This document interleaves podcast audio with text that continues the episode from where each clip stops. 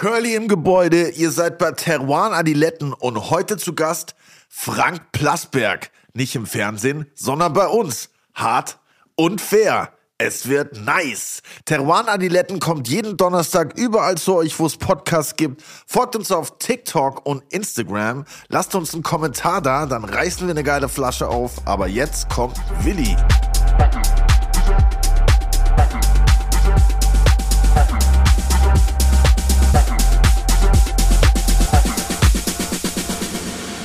Auch ein herzliches Grüß Gott von meiner Seite.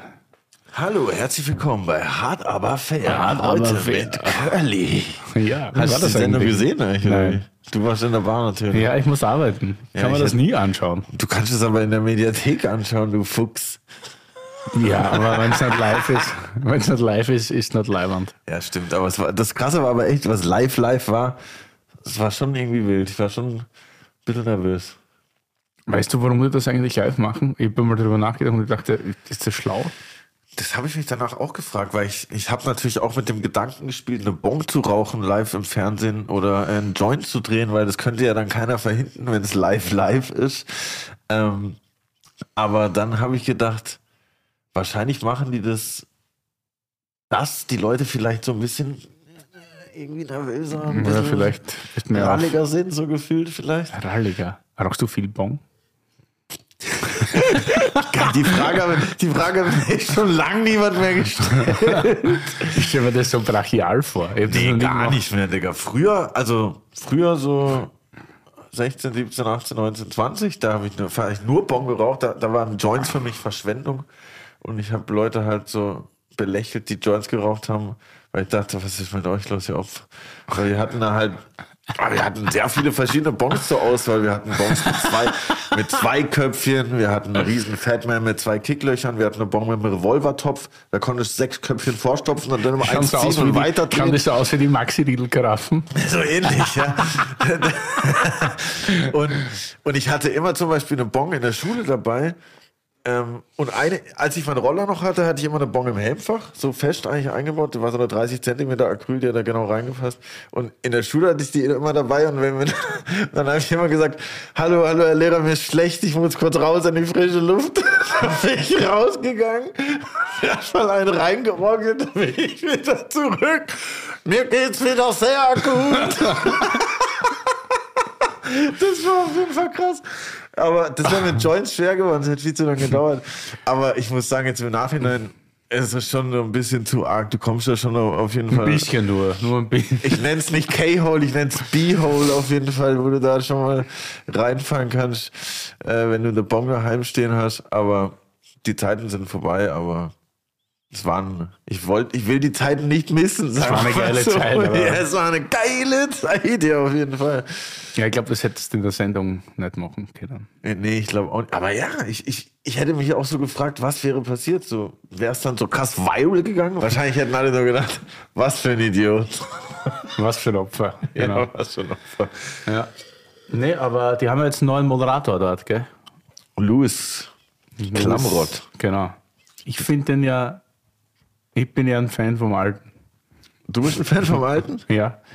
Ah, Ich muss mich erst ja, daran gewöhnen. Der war so lang, was der, und dann hast du ein neues Gesicht auf einmal. das ist ja echt praktisch. Und ich habe das ja nur geschaut während Corona und da war der halt immer sympathisch, weil der hat immer, der macht immer so das Gefühl eines Eisblocks. Also auch wenn der Lauterbach da jeden cool Tag immer. irgendwie neue Sachen von Corona erzählt oder auch diverse AfD-Politiker ihren Scheiß verzapfen, bleibt er halt immer cool und das schätze ich sehr an dem. ja, das ist natürlich äh, nice, dass du ein Fan von ihm bist und noch nicer, dass wir ihn heute hier haben. Ja, und dass er ein Fan von uns ist, deshalb ist er ja da. Ey, wir sind einfach heute Fanboys von uns allen. Das ist Geil. voll geil, oder? Ja. Und ich bin gespannt, was der für Wein trinkt. Ich bin mal aufs Konservativste eingestellt, deshalb habe ich sicher jetzt selber selber eine Flasche mitgenommen. Aber schau mal. Ja, ich würde sagen, herzlich willkommen bei Teruana Diletten, Frank Plasberg. Hallo.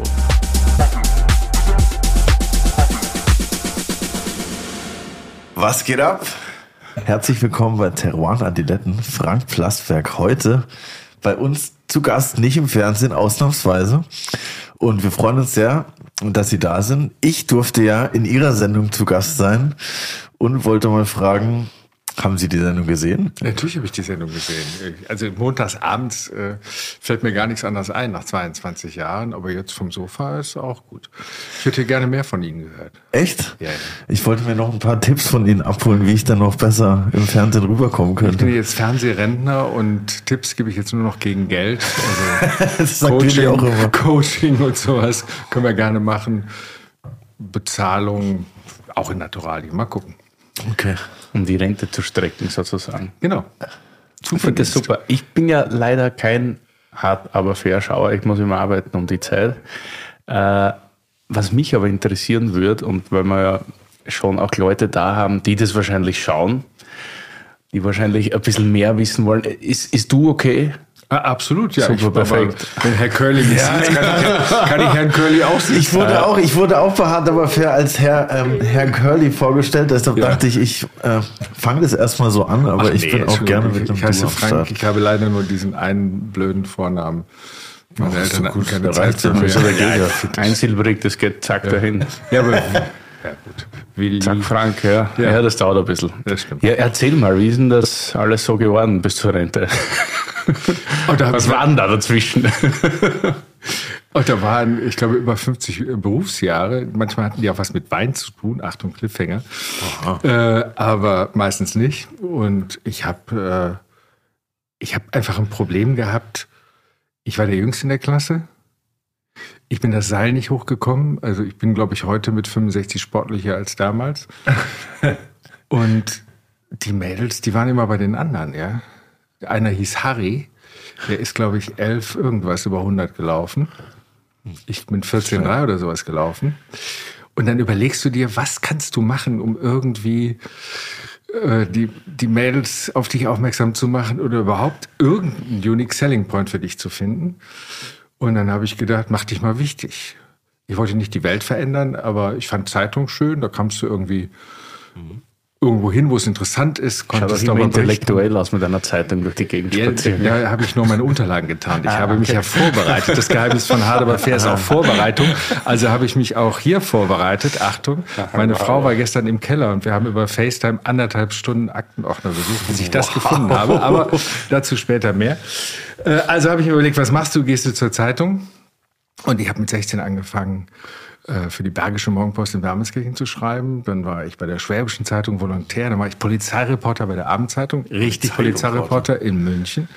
Genau. Und dann war ich, ja, äh, habt ihr noch, noch Interesse an diesem Ja, Lebenslauf? Es dauert halt. Ja, ja, da war ich Polizeireporter und dann habe ich gedacht, scheiße, denen aus der Klasse, äh, mittlerweile hat das auch mal geklappt mit den Mädels. Äh, denen geht's alle besser, die studieren. Und dann habe ich äh, aufgehört mit, mit äh, Redakteurspielen und Reporterspielen und habe mich in Köln an der Uni eingeschrieben in dem Fach Theater, Film und Fernsehwissenschaft, weil ich dachte, ja, machst du ja auch sowas und was für ein Scheiß, ja. Ich Wie alt warst du? 20 äh, und ähm, ja, das ist ja ein Laberfach und äh, so nach drei Semestern habe ich Zwischenprüfung gemacht. Dann habe ich vergessen, mich zu exmatrikulieren. Nach 17 Semestern bin ich dann wirklich gegangen. kennt's. Genau. ja, man kennt's, ja. Gut. Ja, ist aber heute nicht mehr komisch, Curly. Ne? So, also bei, bei uns in der Firma, äh, die Leute äh, gehen ins Kino, die leben, die machen Urlaub und haben trotzdem vielleicht sogar noch promoviert, ja. Die beiden einzigen, die keinen Studienabschluss haben, sind die Firmeninhaber. Ist in meiner Generation noch irgendwie komisch, aber später vielleicht schwierig. Ich will dich nicht unter Druck setzen. Nee, nee, alles gut. Wie viele Semester hast du? Nee, ich habe ich hab irgendwann, also einen Bachelor habe ich schon äh, relativ. Ja, dann hast du einen gemacht, Abschluss. Weißt du Ja, mehr ja. als ich? Ich habe Zwischenprüfung. Ich habe dann den, Master nicht fertig gemacht, aber Ja, den aber Bachelor. Gott, jetzt, äh, jetzt äh, hast du mich aber in eine Falle gelockt. Du hast einen Studienabschluss, ich nicht. Willi, wie sieht's bei dir aus? Ich habe nur Matura. Ja. War damals auch sehr viel, ehrlich gesagt. Aber ich hatte ja schlechtes Gewissen gegenüber meinen Eltern, weil die haben so eine, also Elite, aber so Privatschule bezahlt über fünf Jahre. Und dann habe ich mich ehrlich gesagt nicht mehr getraut, studieren zu gehen. Weil ich wusste, wenn ich studieren gehe, wird das eine, eine reine Lokalrunde. Ich musste Anwesenheitspflicht haben, sonst hätte ich nicht Ja, ja. gearbeitet. Und dann bin ich einfach raus und dann halt in die Gastronomie. Leben deine Eltern noch? Ja, Wie finden die das, was du jetzt machst? Äh, die trauen sich da, die sind sehr reisefaul. Sie finden das gut, die sind mega stolz. geben es vielleicht nicht so direkt zu, also wenn ich mit denen rede, aber anderen erzählen sie es immer, weil sehr viele Leute mich besuchen kommen aus der Heimat und immer sagen, oh wow, der Vater hat erzählt das und das. Und aber die schaffen es irgendwie nicht nach Berlin. Das kenne ich von meinen Eltern auch sehr Wirklich. gut. Es ist eigentlich gar nicht so die lange Strecke, würde ich mal sagen. Nee, ich habe da auch einen Flughafen da. Ja, klar. Sogar aus Graz. Also ja. das wäre eigentlich um die Ecke. Ich glaube, meine Mutter traut sich irgendwie nicht her. Die hat irgendwie Angst, aber die war schon meine Wohnung zu sehen, weil sie irgendwie so im Kopf hat, oh Gott, die kommen da rein und es ist alles durcheinander und oh Gott, überall Weinflaschen. So stellt sie sich das, glaube ich, vor. Also ist auch so, aber ich könnte ja dann nochmal aufräumen davor, aber bisher hat es noch nicht geklappt. Aber es passt auch. Deswegen fahre ich immer so vier, fünf Mal im Jahr noch aus. Ja. Homecoming ist immer gut. Aber was ich jetzt mal kurz fragen muss, Polizeireporter, das habe ich jetzt noch nicht so oft gehört. Was, wie kann ich mir das vorstellen? Geht man da immer mit den mit auf Streife oder? Nee, das ist ja äh, embedded äh, gibt's da nicht. Also im Streifenwagen. Abendzeitung war damals eine, wir reden über 70er, wann bist du geboren? 86, wir beide. 86, okay. Also reden wir vom Schwarz-Weiß. ja, okay. Ich habe 75 Abitur gemacht und damals liefen im Fernsehen immer so Derek und der Kommissar, das spielte alles in München. Ich komme aus Wermelskirchen, einer Metropole im Bergischen Land, die zu Recht keiner kennt. ähm, und er fand das ganz toll, dieses München. Und da ich zum Volontariat, mich hat sonst keiner genommen, zur Schwäbischen Zeitung nach Leutkirch musste, tolle Ausbildung, aber ist halt am Arsch der Welt, hatte ich immer diesen Zug in die Metropole. Und dann habe ich gesehen, die suchen einen Polizeireporter, habe mich da beworben und die haben mich genommen. Und ähm, ja, dann äh, musst du Polizeifunk hören, du musst dir Polizeimeldungen abholen, du musst recherchieren. Ich habe Ingrid van Bergen erlebt, die ihren Geliebten erschossen hat. Ich habe äh, also diese Kriminalfälle gemacht und ich war 20 und ich wollte das unbedingt Leidenschaft. Ich wollte das. Stell ich mir voll spannend vor. Es war auch toll spannend äh, und es gibt so so so Weichen im Leben, die sich durch Zufall stellen und wo du wo du Menschen total dankbar bist. Ich hatte bei der Schwäbischen Zeitung einen Chefredakteur, der hat mich ja genommen. Ja, sonst wollte mich keiner mit 18. Die haben immer gesagt, in Köln, in Düsseldorf, studieren Sie erstmal und so. Und äh, dieser Chrysostomus Zodel, so hieß der. Wie hieß der? Chrysostomus Zodel. Chrysostomus heißt Goldmünchen für einen Chefredakteur, natürlich rhetorisch. Äh, Spektakulär. Ja, äh, der hat mich da genommen. Genau. Und wenn ich mir heute vorstelle, so, ich weiß nicht, was du so mit 20 äh, gemacht hast, ich wollte das unbedingt. Ja, ich wollte unbedingt volontieren, hatte Abitur gemacht und hatte mich da mit der Schwäbischen Zeitung beworben. Ja, wie kommst du da hin? Da steigst du in Köln in einen großen Zug, der fährt bis Ulm. Dann steigst du in noch einen kleineren Zug, der fährt bis Memmingen. Und dann kommt noch ein kleinerer Zug, der fährt bis Leutkirch. Du verstehst da keinen Menschen mehr, weil die sagen, hi, dich Gott verede. ja. Ja, so, und dann habe ich im Gasthof Mohren mir ein Zimmer genommen. Was ich nicht wusste, ist, dass das äh, sozusagen die Hausbeize vom, vom äh, Chefredakteur war, weil der da mittags immer aß. So, wo wohnt denn der Herr Plasberg? Ja, im Mohren. So im Mohren. Erster Haus am Platze, wusste ich ja nicht. Lange Rede, kurz Sinn. Ich hatte ein tolles Volontariat, fand es aber ein bisschen langweilig und sah diese Anzeige in der Abendzeitung. Polizeireporter gesucht. Und dann habe ich dem äh, äh meinem vorgesetzten Redakteur da erzählt, meine Oma ist krank ich muss nach Hause. Denn die Abendzeitung hat gesagt, Sie sind zu jung, Sie können hier nicht Polizeireporter spielen. Da habe ich auf Diskriminierung gespielt und habe gesagt, Leute, ich, äh, probiert mich doch mal aus. Also was heißt hier zu jung? Seit wann ist Jugendkriterium? Sagt der 65-Jährige, ändert sich schaudern. Und dann haben die gesagt, ja gut, wenn Sie unbedingt so meinen, Sie könnten, Sie müssten, dann kommen Sie mal zur Probe. Dann habe ich drei Tage zur Probe gearbeitet und hatte am ersten Tag, was jetzt kein Kunststück ist, wenn du da irgendwie einen knackigen Kriminalfall hast, die Schlagzeile auf Seite 1. Dann gehst du abends durch Schwabing, was du nur aus dem Fernsehen kennst, wenn du aus Wermelskirchen und Leutkirch kommst. Und die Leute rufen eine Schlagzeile aus. Ja, war Echt? Das geil. Ja, das war wirklich geil. Dann habe ich den Job gekriegt und äh, bin nach Leutkirch zurück und komme in die Konferenz und dann sagt dieser Chefredakteur, so, der Herr Plasberg ist Volontariat, läuft hier aus. Der ist ja ein bisschen größenwahnsinnig. Er hat gesagt, er bleibt nur, wenn er hier Reporter, hieß damals sogar Chefreporter, im Landesüberblick wird. Wir hatten keine Stelle, aber ich habe mit den Verlegern gesprochen. Herzlichen Glückwunsch, Sie haben die Stelle. Und ich hatte den Vertrag bei der Abendzeitung gerade unterschrieben. Sonnebombe, gehe bei ihm ins Zimmer rein und sage, Herr Zodel, Herr Zodel, ich habe Sie hintergangen, meine Oma war gar nicht krank. Und ich habe bei der Abendzeitung unterschrieben. Und jetzt sind Sie blamiert bei den Verlegern. Das lassen Sie meine Sorge sein, da sagt er im Schwäbisch. In Ihrem Alter Abendzeitung München, Top-Job, ich gratuliere, hier können Sie immer noch arbeiten. War das nicht ein toller Voll Typ? nice. Ja. ja. Das ist cool, ja. ja. Ehrlichkeit immer, gell? Aber das war ja, haben wir ja lange gewünscht, irgendwie Polizeifunk zu hören, weil ich habe in der Jugend ja super Marktlücke gehabt oder hätte eine Marktlücke gehabt, nämlich einen Unfallwürstelwagen. Einen Unfallwürstelwagen? Ja, weil du hast ja immer bei Unfällen Schaulustige ohne Ende. Und ich dachte, wenn ich den Polizeifunk abhören kann, bin ich der Erste da, pack den Wagen auf, bisschen Wein, bisschen Würstel. Das ich habe das gemacht. Ich habe beim Radio die Frequenzen verschoben, noch in, in Wermelskirchen und habe Polizeifunk abgehört und habe gehört, wie mein Klassenlehrer, der auch noch Suffenplan hieß, in der Alkoholkontrolle geht. das war Suffenplan. Und am nächsten Tag, toller Typ auch, am nächsten Tag äh, habe ich dann gesagt, und, wie ist das Ergebnis? Wieso? ja, ja, schön mitgehört. Mal den Führerschein verloren eigentlich? Nee.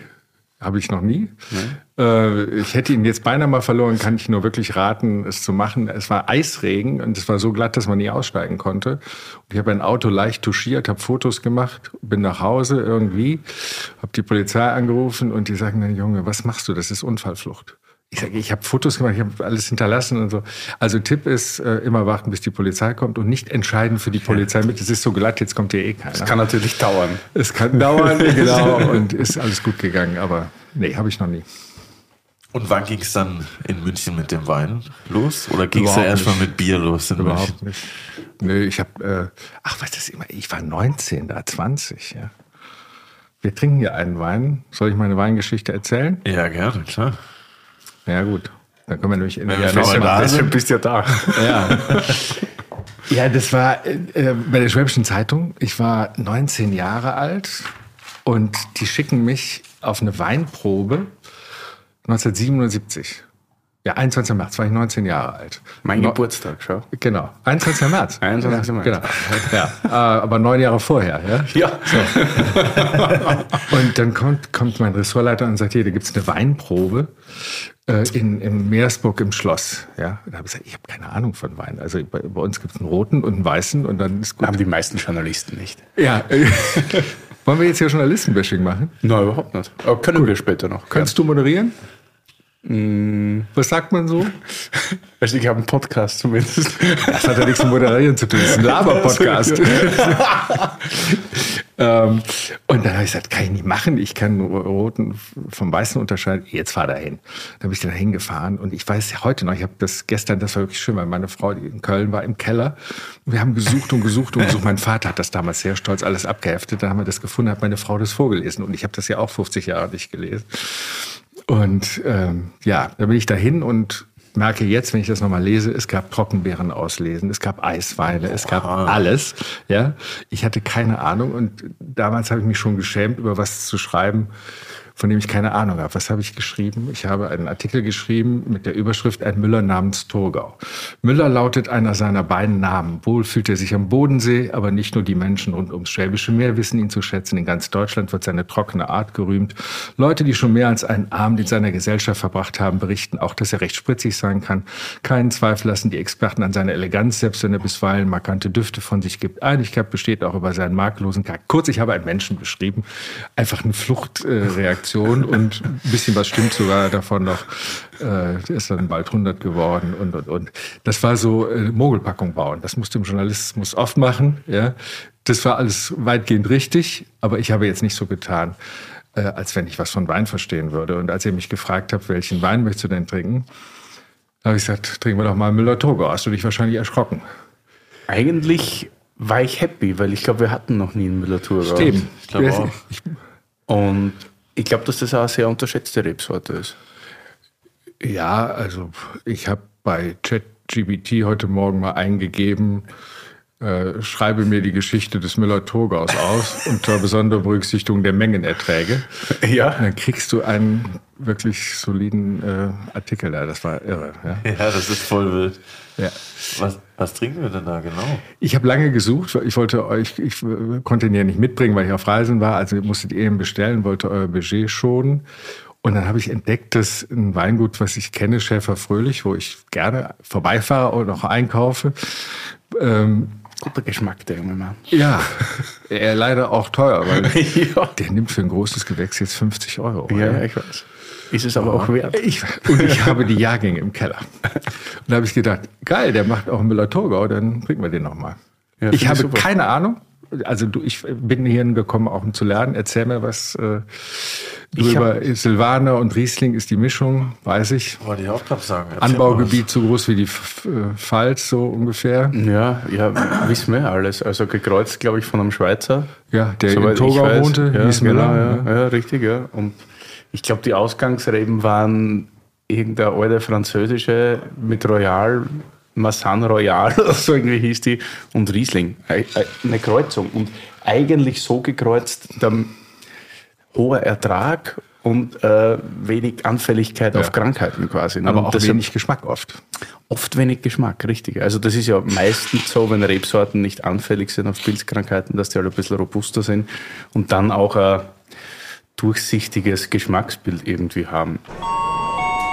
Curly, Wein, das Wörterbuch. Müller, Thurgau.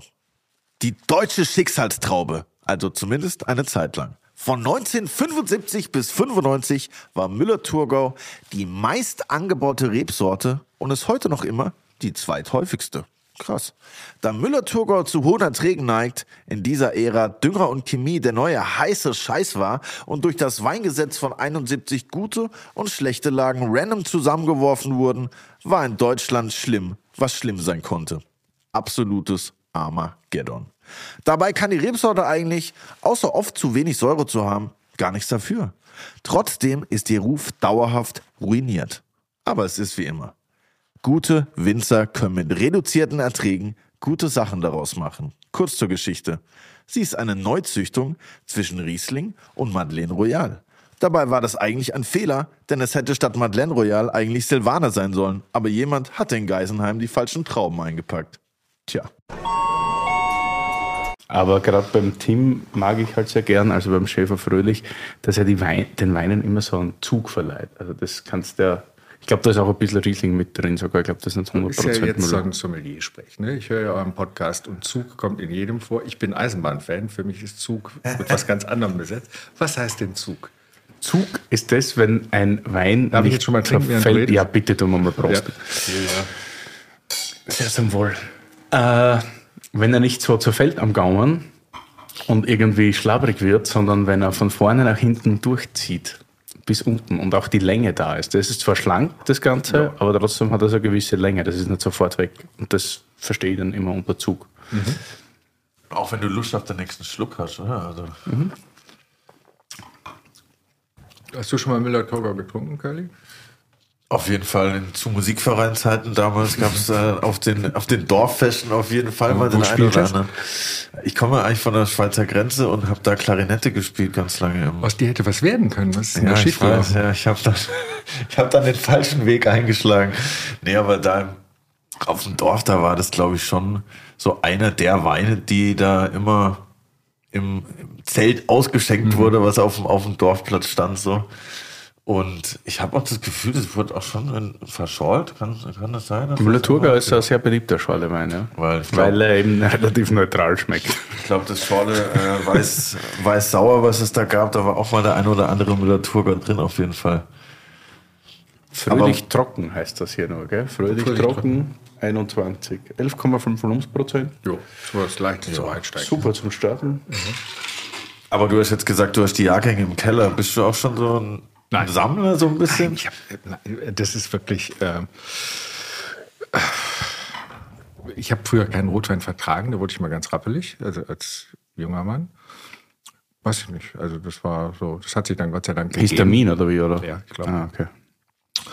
Und dann habe ich so ein bisschen angefangen, dass, dass mir das schmeckt und dass das auch eine, eine Reise strukturieren kann, wenn man durch Frankreich fährt mit dem Auto oder so, ähm, dann ist das ganz gut. Im Grunde genommen habe ich aber wirklich wenig Ahnung. Ich bin preisanfällig. Also bei einer Blindverkostung Äh, Schmecken immer die Was heißt teuren. preisanständig? Da schmecken immer die teuren, Ja, oder? genau. Ja, ich, ich habe Vino-App, ich gucke dann immer so äh, und äh, da merke ich schon auch, dass ich mich da oft wahrscheinlich vom Preis blenden lasse. Beim Schäfer Fröhlich ist das wirklich äh, anders. Da bin ich durch Zufall mal hingekommen, weil ich in der Nähe äh, eine Einladung hatte. Äh, Julia Klöckner hatte eine Veranstaltung, hatte mich eingeladen äh, und hat mich interviewt. Es gab so eine Zeit lang haben Politiker Talkshow-Moderatoren interviewt und das hat sie gemacht. Und auf dem Rückweg äh, fuhren wir so durch so ein Dorf und dann habe ich das Weingut Schäfer Fröhlich gesehen, was ich kannte. Meine Frau hat, äh, fand diesen Tim ganz toll. Meine Frau hat damals äh, Morgenmagazin, ja, ja, Morgenmagazin moderiert und der ist mal Winzer des Jahres geworden und saß im ARD Morgenmagazin. Ah. so, das sind so die, die persönlichen Geschichten zum Wein. ja, Ja, ja, ist klar. jetzt nicht so, dass mir irgendeiner äh, Willi Schlögel erzählt hat, "Oh, da ist so ein upcoming Weingut und äh, Schäfer Fröhlich musste darauf achten oder so. Sie kannte äh, Tim. Also ich glaube, Herrn Das ist super im Fernsehen mit seinem Dialekt. Also ich als Österreicher darf mich jetzt nicht beschweren. Sprichst du Dialekt? Äh, ich für mich spreche Hochdeutsch, glaube ich. Alle anderen sagen immer, ich spreche da, da wirst du doch echt, äh, Bayern und Österreicher, die können den größten Scheiß erzählen. Die können böse werden. Es hat immer noch was Charmantes. Ja? Stimmt tatsächlich. Es ist ja. äh, Bin ich auch ein bisschen neidisch. neidisch. Ja, deshalb bin ich auch in Deutschland hier äh, erfolgreich. Unique Selling Point. ja, jedenfalls sind wir da durchs Dorf gefahren und ehrlich gesagt hatte ich es mir größer vorgestellt. Das ist auf der Ecke, ne, das ist ja jetzt kein Riesenladen. ja, nee, das ist, und ist auch total verwinkelt. total gebaut. verwinkelt, f- äh, die Mutter verkauft. Und wenn ich das richtig in Erinnerung habe, ist das ja auch ein, ein, ein wunderbares Beispiel für Generationenübergabe, weil äh, der Vater sehr früh erkannt hat, was das für ein Talent ist und dann gesagt hat, mach du doch. Äh, du kannst es offenbar. Und dann ging es dann bald durch die Decke. Und dann habe ich aber da angefangen, äh, mittlerweile musste ja vorbestellen, subskribieren und äh, habe so angefangen, war da mal so ein Ehrgeiz, dabei zu bleiben mittlerweile. Das ist aber echt krass, dass die Weine auch bei Leuten, die zum Weintrinken anfangen, so gut ankommen, weil das sind schon ganz eigene, also vom Geschmack sehr eigen mit der Spontangärung und so weiter. Das hat immer was sehr, schon wieder das Wort Reduktives, aber seine großen Gewächse brauchen schon echt viel Luft, wenn die jung Ja. sind. Das ist schon. Ja, also so, das habe ich und dann habe ich ähm, das angewandt, was ich gelernt habe. Ich habe äh, irgendwann da mal bei SWF 3 gearbeitet und alles, was ich so gelernt habe äh, im Journalismus, haben wir, sage ich jetzt mal, alle gelernt. Äh, bei, bei einem, ich, das gibt es, glaube ich, bei Winzern auch oder bei, bei Sommeliers, dass du so einen Gottvater hast, der so eine ganze Schule gründet. Und das war bei SWF 3 Peter Stockinger, ein, ein Hühne von Typ, der immer noch lebt, Gott sei Dank. Und Klaus Kleber, wenn du Klaus Kleber fragst, wo hast du denn gelernt, sagt der äh, bei Stockinger, wir waren alle Klaus Kleber, Anke Engelke, Christine Westermann. Und das war so eine wirklich äh, verschworene Gemeinschaft. Und der hat uns beigebracht, sektoral. Sektoral heißt, SWF 3 ist im besten Sinne, oder SWR 3 ein Boulevardradio. Beiträge drei Minuten, wenn sie lang sind oder so. Sektoral heißt lieber einen kleinen Teil eines großen Themas, eine kleine Anbauregion einer großen Anbauregion eines Landes. Die richtig mit Bohrtiefe beackern. Und dann kannst du von da aus, wenn du Lust hast, weitergehen, als jetzt äh, so in die Breite zu gehen. Da ich nicht Französisch spreche, viel für mich, da habt ihr auch schon oft drüber gesprochen hier im Podcast, dass manche Regionen, auch weil man sich so gut merken kann, laufen. Ne? Rioja, ja, ich spring mal in Rioja. so. äh, äh, habe ich gedacht, äh, Frankreich fällt für mich aus, Spanien kann ich mir leichter merken und habe mir Ribera del Duero ausgesucht. Finde das immer spannend, wenn was an einem Fluss entlang ist, weil ich vom Rhein komme.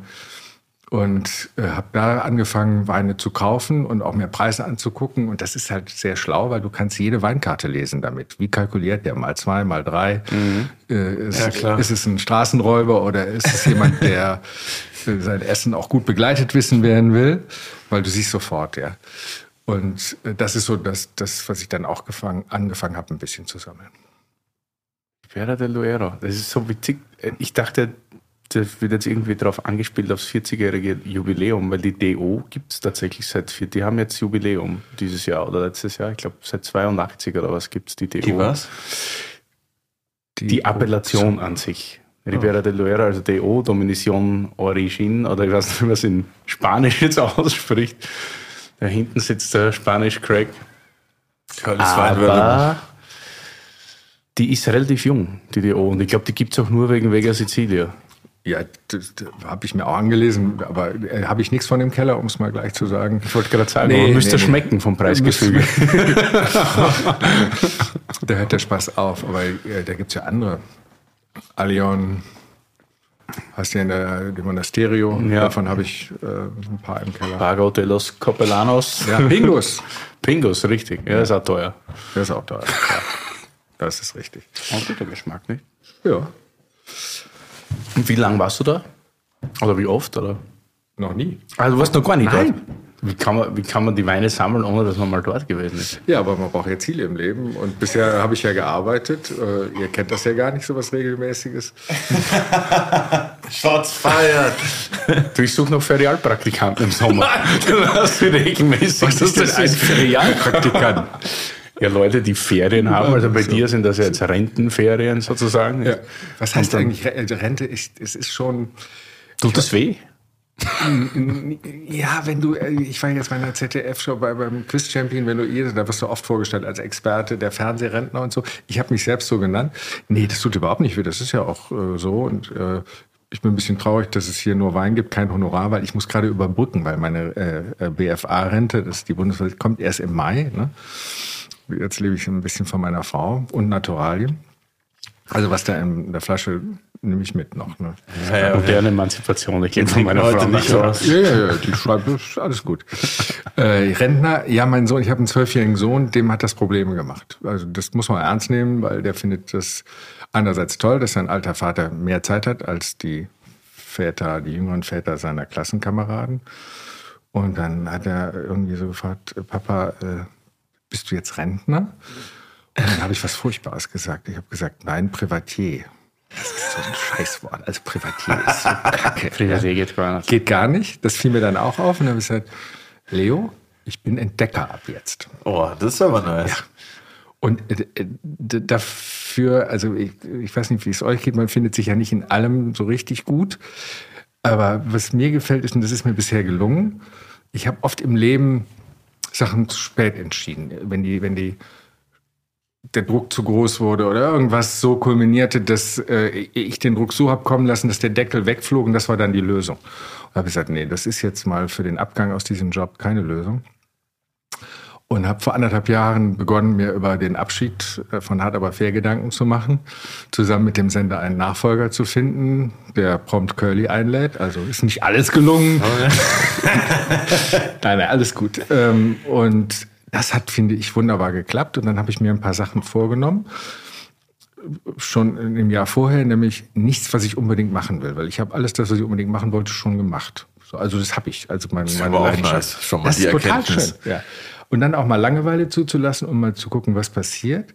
Und diesen Begriff, ich bin jetzt Entdecker, äh, mit Leben zu füllen. Heißt, ein Freund von mir, der auch äh, Journalist war, sehr engagierter Journalist, auch, aber auch nicht mehr im Job ist. Wir treffen uns einmal im Monat. Er kocht, ich bringe Wein mit, das ist die bessere Aufteilung.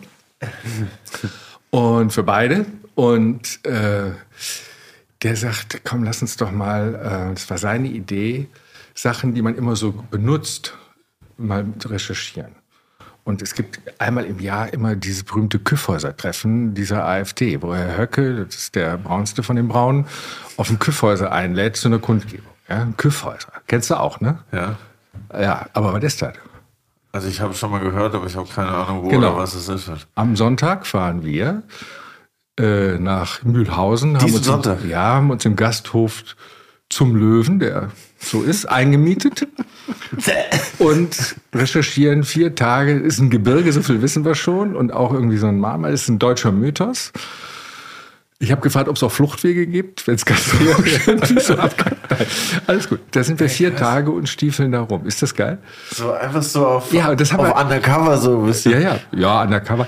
Das ist übrigens irre, wenn du nach, äh, weiß ich nicht, äh, 30 Jahren Hackfresse im Fernsehen, äh, bist ja gewohnt öffentlich, ja. So, aber was, was ich seit dem Abschied erlebt habe, ich war in Zürich, der, der Schweizer Kellner äh, spricht mich an, warum ich denn aufgehört habe. Eine Frau baut sich vor mir auf, sagt nichts, guckt mich an und sagt, schade. Also wenn du mal richtig eine warme Wolke der, der Zuneigung, die habe ich nicht immer gehabt, ja, haben, jetzt musst du aufhören zur richtigen Zeit. wildfremde Menschen in Österreich, in der Schweiz. Super. Krass, voll nice. Also, Küffhäuser äh, ab Sonntag. Das ist die erste Entdeckungstour sozusagen. Die erste und weitere Folgen, ja. Und gibt es auch Sachen, wo du schon jetzt weißt, die will ich auf jeden Fall noch abhaken, wie zum Beispiel ein Besuch in dem spanischen Weinbaugebiet? Ja, also äh, zu, zu, meinem schönen Leben, was ich immer wollte, gehört zum Beispiel auch, dass ich mit, äh, das ist, glaube ich, äh, eine seltene Verbindung von Leben und Arbeiten. Die Firma Ansager und Schnipselmann, du warst Gast dieser Produktion, gehört ja, Jürgen Schulte und mir. Er ist der, glaube ich, wirkliche Weinkenner. Und wir haben irgendwann mal gesagt, wenn man äh, bald 20 Jahre eine Fernsehproduktionsfirma, da ist ja zweimal Gift unterwegs. Einmal äh, Geld und zweitens Ruhm, Bekanntheit. Das sind ja toxische Mischungen. Erfolg, Misserfolg, Geld, Pleite und was auch immer. Wenn man das 20 Jahre ohne Knacks in der Freundschaft hinkriegt, kann man doch auch eine Finca zusammen haben. Und das ist eine ja, gute Schlussfolgerung, finde genau. ich. Deswegen haben wir seit vielen Jahren zusammen weil wir gesagt haben, warum soll man, äh, ne, also die Töchter fahren dahin, mittlerweile müssen wir uns um Termine kloppen, weil die Kinder da dauernd Vacation machen und so. Da gibt's ein Weingut nebenan, ein ganz tolles, zwei sogar. Und da gehe ich hin, da mischen wir dann auch mal ein bisschen, dürfen ein bisschen mitpanschen, äh, panschen nicht, aber mischen. Das interessiert mich, deswegen gucke ich mir eher mal so mallorquinische Geschichten an, als jetzt Ribera del Duero. Aber andere Ziele gibt's. Nice, aber wie, was, wie kann ich mir das vorstellen? Ihr mischt damit, macht ihr da eigene Cuvées? Ja, also äh, es läuft dann immer auf 30 Prozent Merlot, 70 Prozent Cabernet Sauvignon aus. Aber das ist so ein, das ist wirklich irre. Der macht, äh, der macht, was ja irre ist bei den Temperaturen, da macht ein Sauvignon Blanc. Der hat einen österreichischen Freund, äh, der ähm, ein Großgastronom da ist, der ihn so ein bisschen auch berät und ja, Modewein. Der schmeckt jetzt nicht, ich weiß nicht, ob du den als Sauvignon Blanc so direkt identifizieren würdest, aber sau lecker. Okay. Wahrscheinlich so schmelzigeres, oder? Schmelziger, ja. Also ist so. Und äh, da gucken wir uns so ein bisschen an, was der Wahnsinnige so macht. Okay. Und gucken da mal so ein bisschen im Keller und die eigenen Cuvées mal zusammen. Ja, mit dem eigenen, eigenen Label. Ja, ja, ja klar. Ja. Also nicht unser Name, sondern steht was anderes drauf. Das ist voll nice, aber was, du, was klappert da in, in diesem Eimerchen? Da haben wir jetzt den Ribera. Du hast einen Zug zum Roten, ne? Ja. Wir können auch noch gerne einen Weißen trinken, ja, aber genau. eigentlich bin ich echt. Dann will ich so rot. Der ist ja auch gekühlt, das trinkt sich fast wie weiß. Was.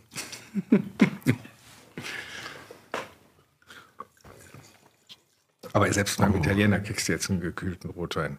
Also das ist nicht mehr. Hören die Terroir die Letten jetzt, die Italiener, oder? Ja, vielleicht. Es ist auf jeden Fall nicht mehr so verpönt, Rotwein zu kühlen, wie es früher war, oder? Früher war es ja eher so ein No-Go, oder? Ja, ist ja heute auch noch so. Also überall, wo du hingehst, kriegst du eigentlich warmen Rotwein, glaube ich, oder? Das stimmt nicht. Nicht? Nein. Ich, bei Italienern habe ich wirklich Angst, wenn die so nach oben im Regal greifen. Du Espresso-Maschine, wo das, ja, Rotwein, wo das Rotweinregal ist. Ja, das ist ein, ein, Rotwein aus dem Ribera del Duero. Ich habe keine Ahnung, was für einer. Ich habe einfach. Äh, ich habe das auch noch nie getrunken. Das ist ein 17er. Parada de Atauta 2018. 18? 18, ja.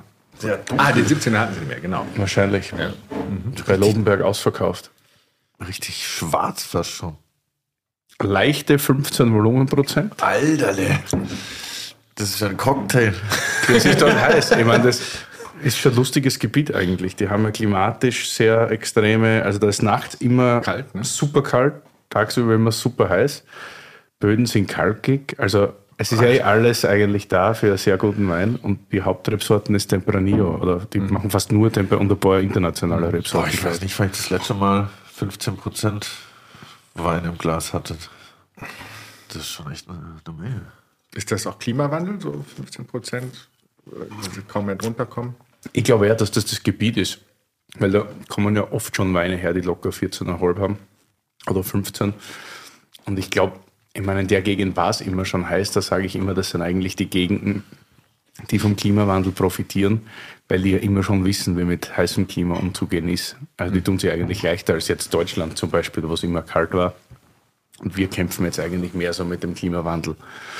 Äh, und außerdem kennen wir ja so einen Stilwein aus der Gegend. Also ich finde das jetzt schon, ich trinke das selten. Ich bin jetzt wirklich da. Ja, was trinkst du? Rioja habe ich gehört, trinkst du auch selten? Neulich. Ja, ja. sehr gerne. Ja, ich trinke viel Burgund. Klar. Was sonst? Aber das ist jetzt fast nicht mehr erschwinglich, also das ist ein Problem. Also Burgund ist wirklich wow. Ich dachte, äh, als Sommelier würdest du ein bisschen Kanäle haben, die es erschwinglicher machen. Nein. Ja, ja schon. Also beziehungsweise sitzt man schon irgendwie, du, du kriegst es wenigstens.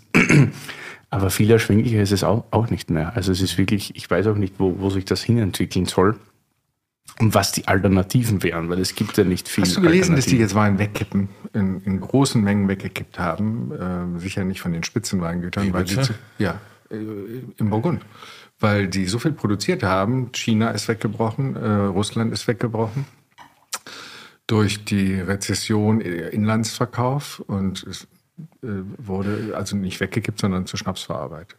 Ja, aber das ist ja generell so, dass Frankreich und Spanien teilweise genauso viel, also Weinbrand produzieren wie Wein überhaupt. Wahnsinn. Und so ist ja Sherry auch Sherry geworden. Das ist jetzt wieder mein, mein Ausflug nach Sherry. Mhm. oder ins Sherry-Gebiet. Das ist ja eigentlich, Sherry ist ja nur gesprittet worden oder wird nur gesprittet aufgrund der Überproduktion an Wein. Deshalb wurde aus Wein Brandy gemacht, also mhm. hochprozentiger Alkohol. Und um den wieder irgendwo reinzukippen, hat man dann Sherry damit gesprittet. Mhm. Weil früher mal, so 18. Jahrhundert, ist Sherry überhaupt nicht gesprittet worden. Da wurden die Trauben einfach nur getrocknet und dann kam halt Flor ins Fass und so, also Sherry entwickelt. Und dann erst mit der Überproduktion später wurde der gesprittet, weil sie nicht gewusst haben, wohin mit dem ganzen Fusel. Mhm. Wenn du das Glas hier so schwenkst, ich will ja was lernen hier auch. Äh, mhm. Das ist ein Salto-Glas. Ja. Und zwar, äh, ich habe da, ich, hab da, ich bin da auch testaffin. Weißt du, wenn ich irgendwo was lese, Weingläser, und ich war irgendwann auch diesen Riedel-Terror leid, äh, dass du für jeden Jahrgang aus jedem halben Amgau-Gebiet ein spezielles Glas, das ist ja Wahnsinn. Und das dann, ist schon Wahnsinn, ja. Ja, und dann habe ich äh, das gelesen und gesehen, habe mir die auch bestellt. Und man merkt auch, wenn man die in der Hand hat, also die haben so einen Signature-Griff mhm. quasi, sind leichter. Und was sagst du? Das ist ein Universalglas? Genau, das was? ist jetzt das Universalglas. Und ich finde halt, also wenn man jetzt die Marken mal weglässt, gibt es ja den großen Unterschied zwischen maschinell hergestellten ja. Gläsern und mundgeblasenen Gläsern. Und wenn du dich einmal an dieses Gewicht und an dieses ja. Feeling gewöhnt und hast, kein Grad, ne? Kein willst Grad. du, genau, ja dann willst du eigentlich kein anderes Glas mehr. Wer spült die bei euch? Bei uns macht es der Mitarbeiter des Jahres. Das ist unser Ecolab-Spülmaschine.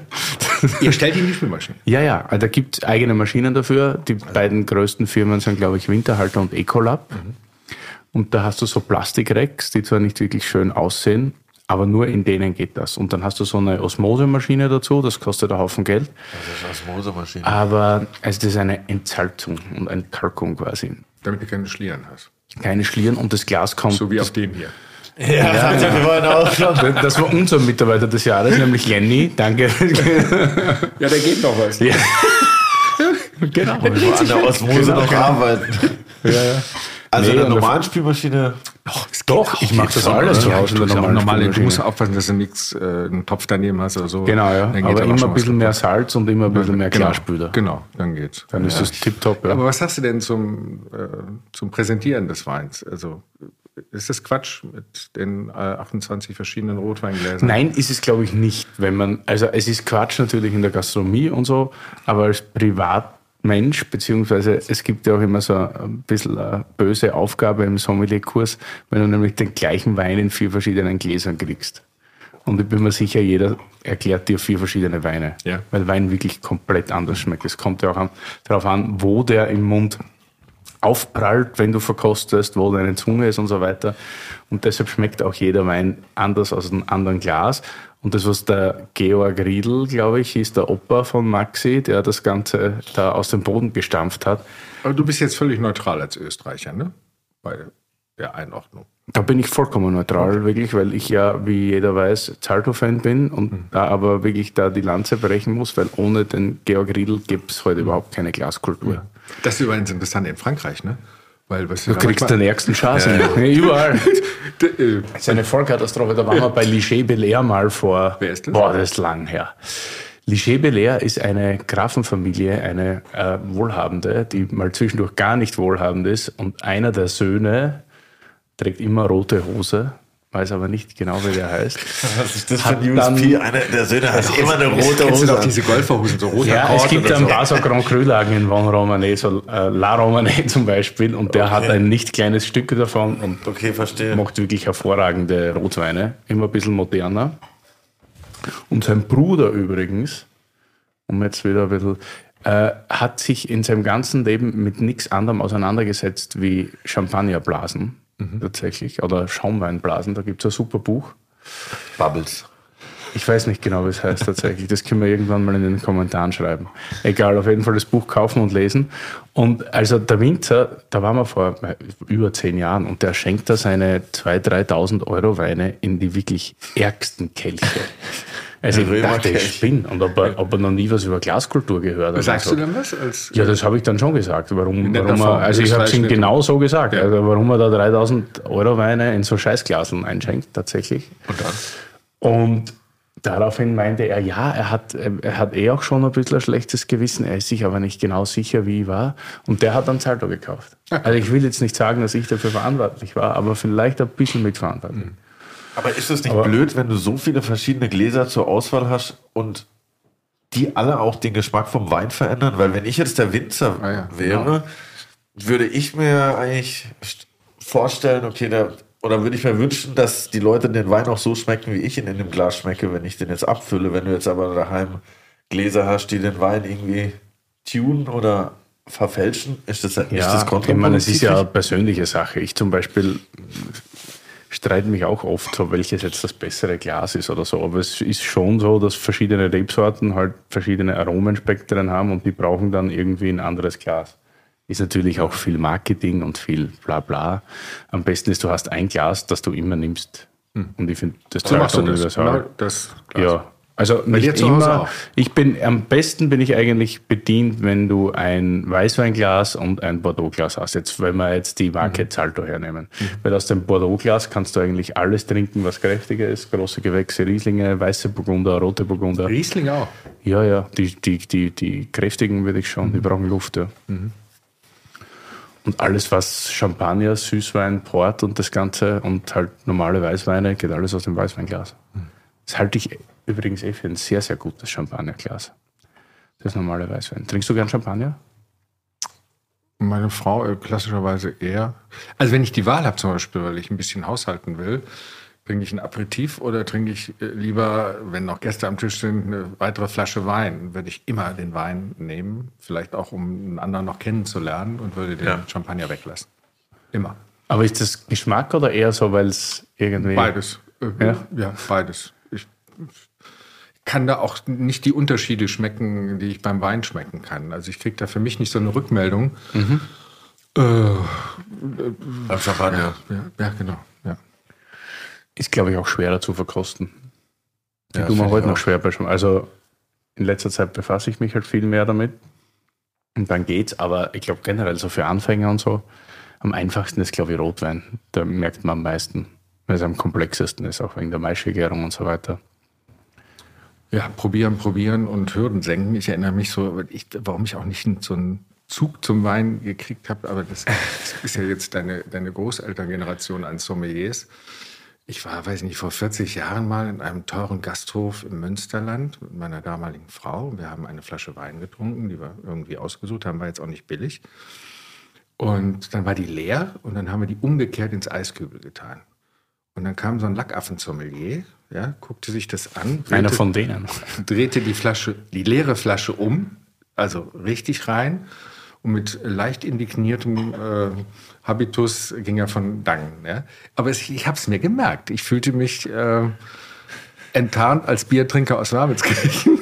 äh, und dann kriegst du so, ein, so, ein, äh, so eine Hemmschwelle bei Wein. Dafür sind dann solche Typen verantwortlich. Aber das verstehe ich. War es ein Nasskühler? Es war ein es Eisbucket. ein- das war ein Eiskühler, ja. Da gehört die Flasche umgedreht rein. Ja, wahrscheinlich äh, hatte der. Also hast du alles richtig gemacht. Ja, ja äh, ich habe Ich habe neulich eine Situation erlebt, da war ich in einer Pension in Südtirol, die, die toll kochen und ähm, du gehst da abends, nein, nein, du gehst da abends einfach hin, es gibt äh, ein Menü, das ist toll, ja. Skilaufen, ganz toll. Und er hat auch tolle Weine und dann ähm, habe ich so gedacht, ach komm, ist auch für ihn gut und so, trinkst du einen Rotwein, nimmst du eine Flasche, bis morgen wird die sich halten und bestellen 2014, ich weiß gar nicht mehr, was das war. Und der kommt, macht den auf, er selbst trinkt keinen Alkohol und der hatte dermaßen Kork. Ja. Dann habe ich mich aber nicht getraut, was zu sagen. Im Hotel hätte ich was gesagt. Aber da habe ich mich nicht getraut, weil ich fand den Laden so toll, ich fand den Mann so toll. Der war so froh, dass ich diesen Wein entdeckt habe.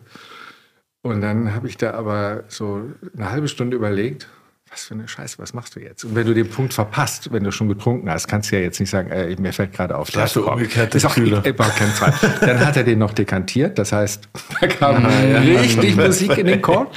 So, und jetzt hatte ich ja das Problem, wenn ich jetzt die halbe Flasche trinke, dann kriege ich den ja morgen mit großer Geste wieder serviert. Oh, ja, stimmt. Und dann stinkt er noch mehr. Der stinkt er noch mehr. Dann ist der Tag verdorben, weil nach dem Skifahren freue ich mich auch abends auf den Wein. Ja. Und dann habe ich gedacht, scheiße, äh, sollen sie dich hier für einen Alk halten, ist völlig egal. Ich habe die Karaffe mit aufs Zimmer genommen und der ist so lecker, ich nehme ihn mit drauf. und einmal grob filtriert. Und einmal grob filtriert. War das Problem gelöst und ich konnte am nächsten Abend wieder frisch aufschlagen. Witzig, aber, aber jetzt stell dir vor, der Wirt ist ein Schlitzohr und hat gewusst, nee, dass er einen Kork hat. Aber, okay, nein, was? Nein, nein, er hat, er hat das ist ein Blasberg. Soft nee, Kork. Ja. Ja, da hatten wir letztens auch die Diskussion, weil wir ein Tasting gemacht haben und ich den Kork nicht geschmeckt habe, obwohl er sehr eindeutig war, laut Willi. Ja, ich wusste auch nicht, ob, du mir einen Gefallen tun willst und einfach den, versuchst, den Wein um den Kork herum zu beschreiben, obwohl da gar nicht viel Wein war, ehrlich gesagt. Ich, ich muss mich da noch.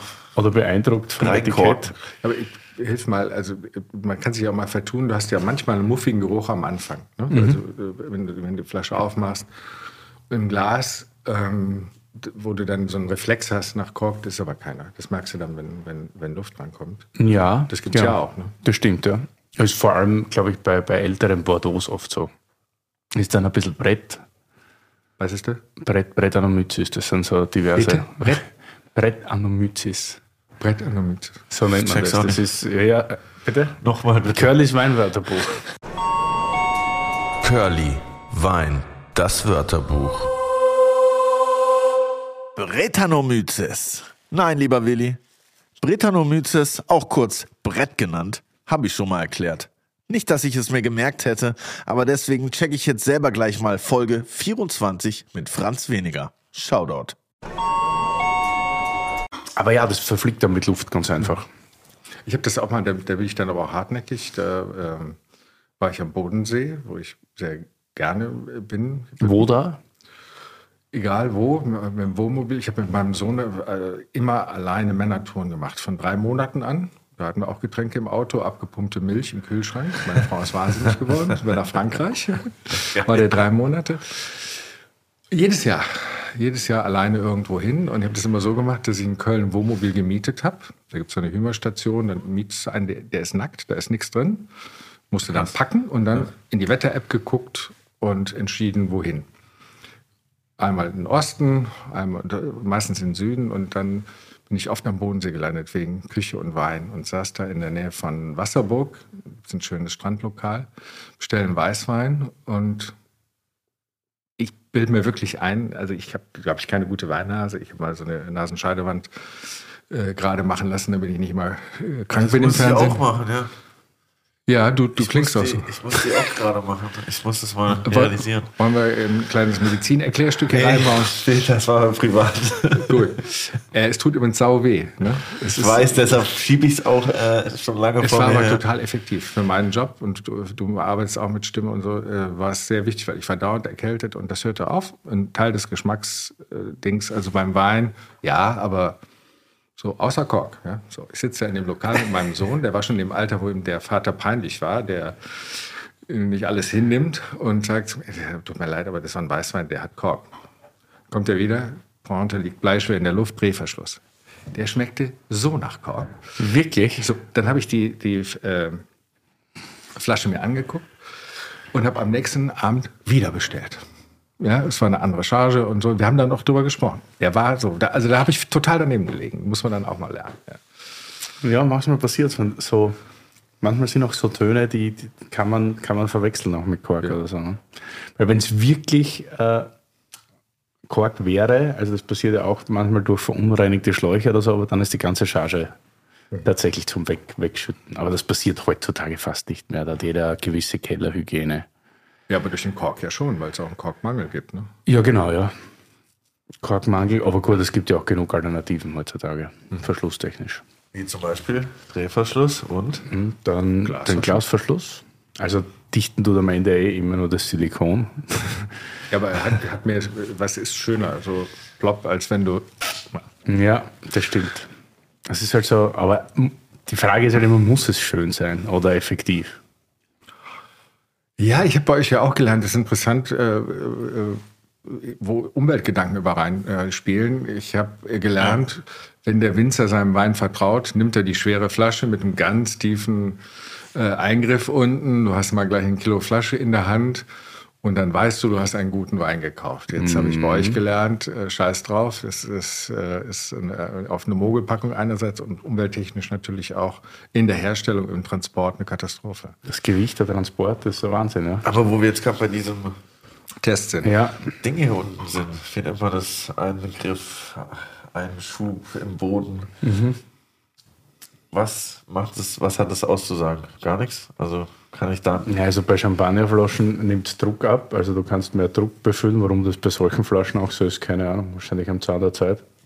Weil die Urban Myth, die in meiner WG früher rumging, war je tiefer, desto besser. die Urban Wein. was? Die Urban Myth oder Ah, die Urban. ja. Das Gerücht, was da rumging, war halt, je tiefer dieser Griff, desto Ja, klar.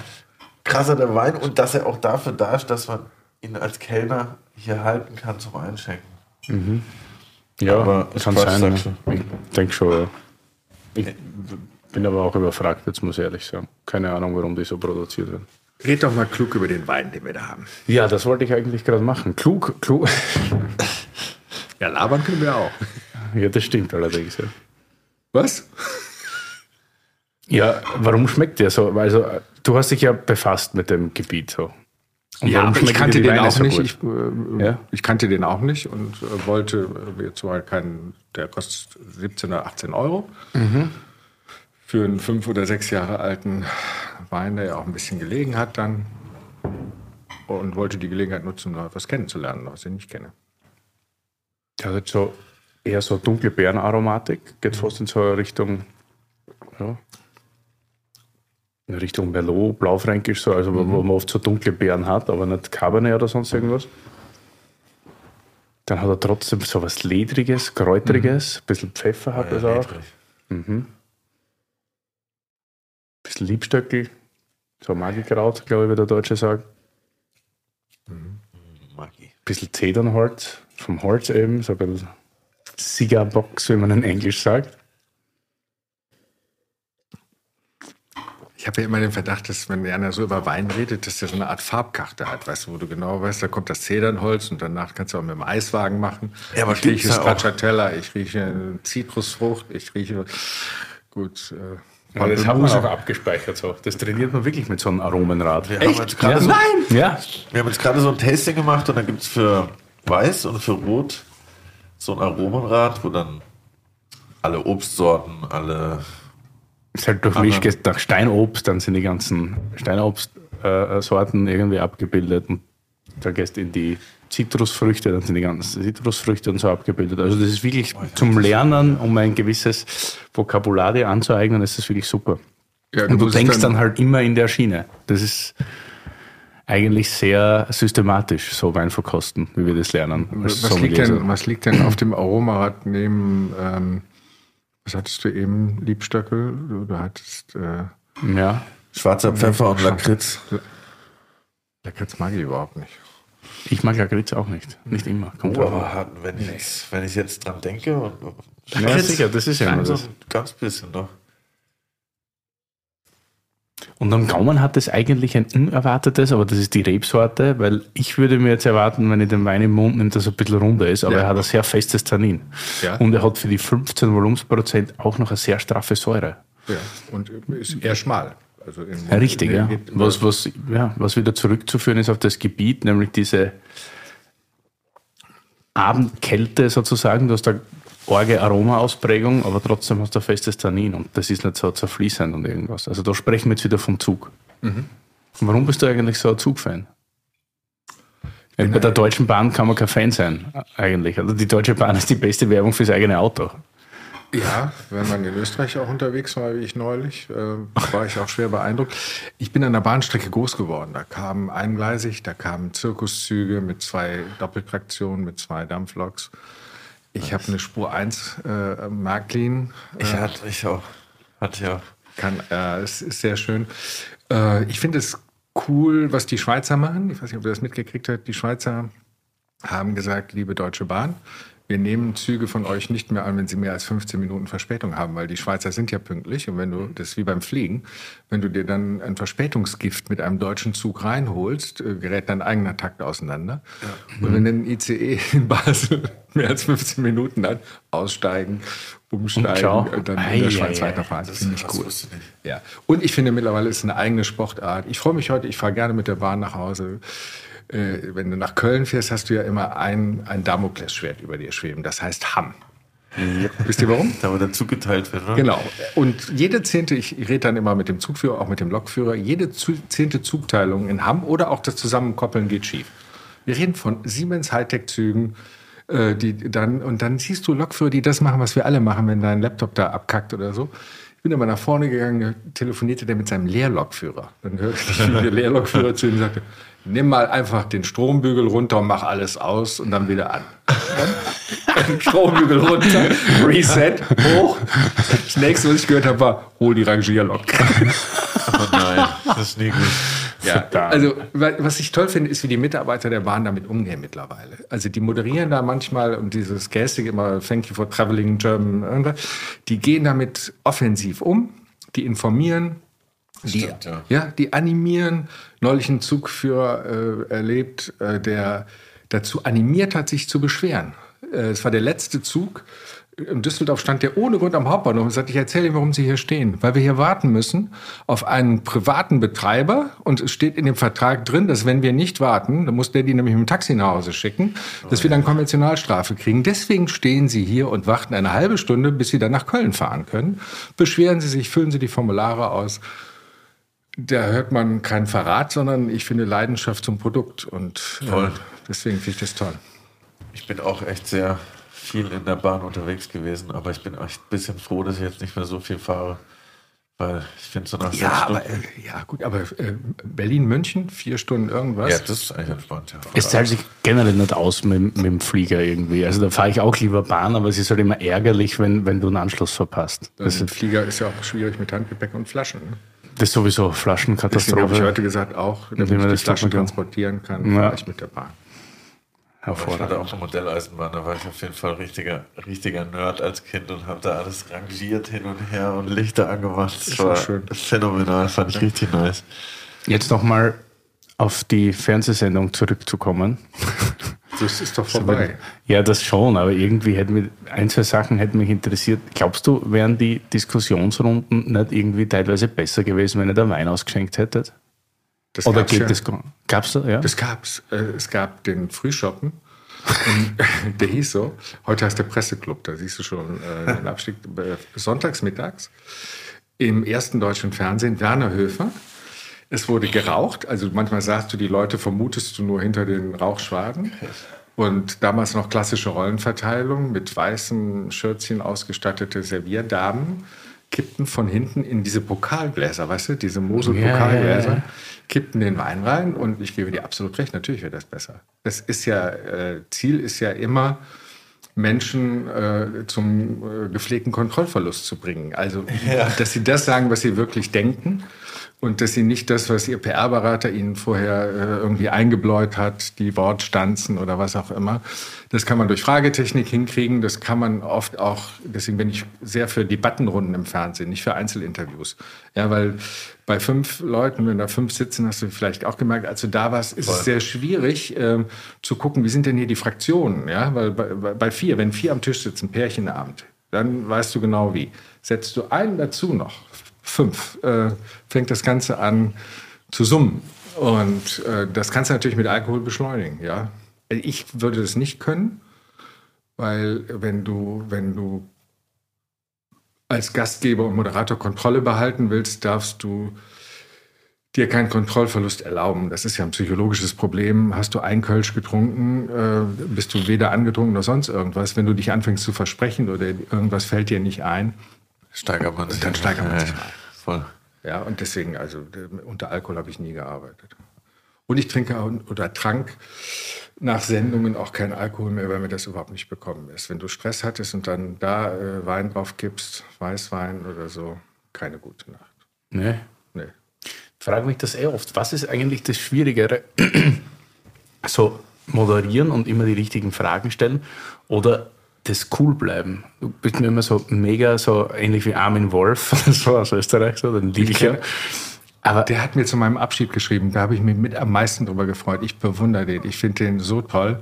Wir haben uns mal getroffen durch Zufall auf einem Geburtstag und das ist ja, das sagen mir Leute auch nicht. Sie, entweder sagen die bei mir immer, sie sind ja netter als im Fernsehen. Gut, bei Armin Wolf, ich finde den super im Fernsehen und super privat. Kennst du den auch? Äh, nicht privat leider, nein. Ein, ein, ein super Typ.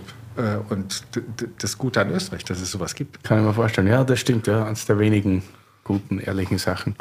Aber oh. ich denke mir nur, na, aber ich denke mir nur, wie ist denn das?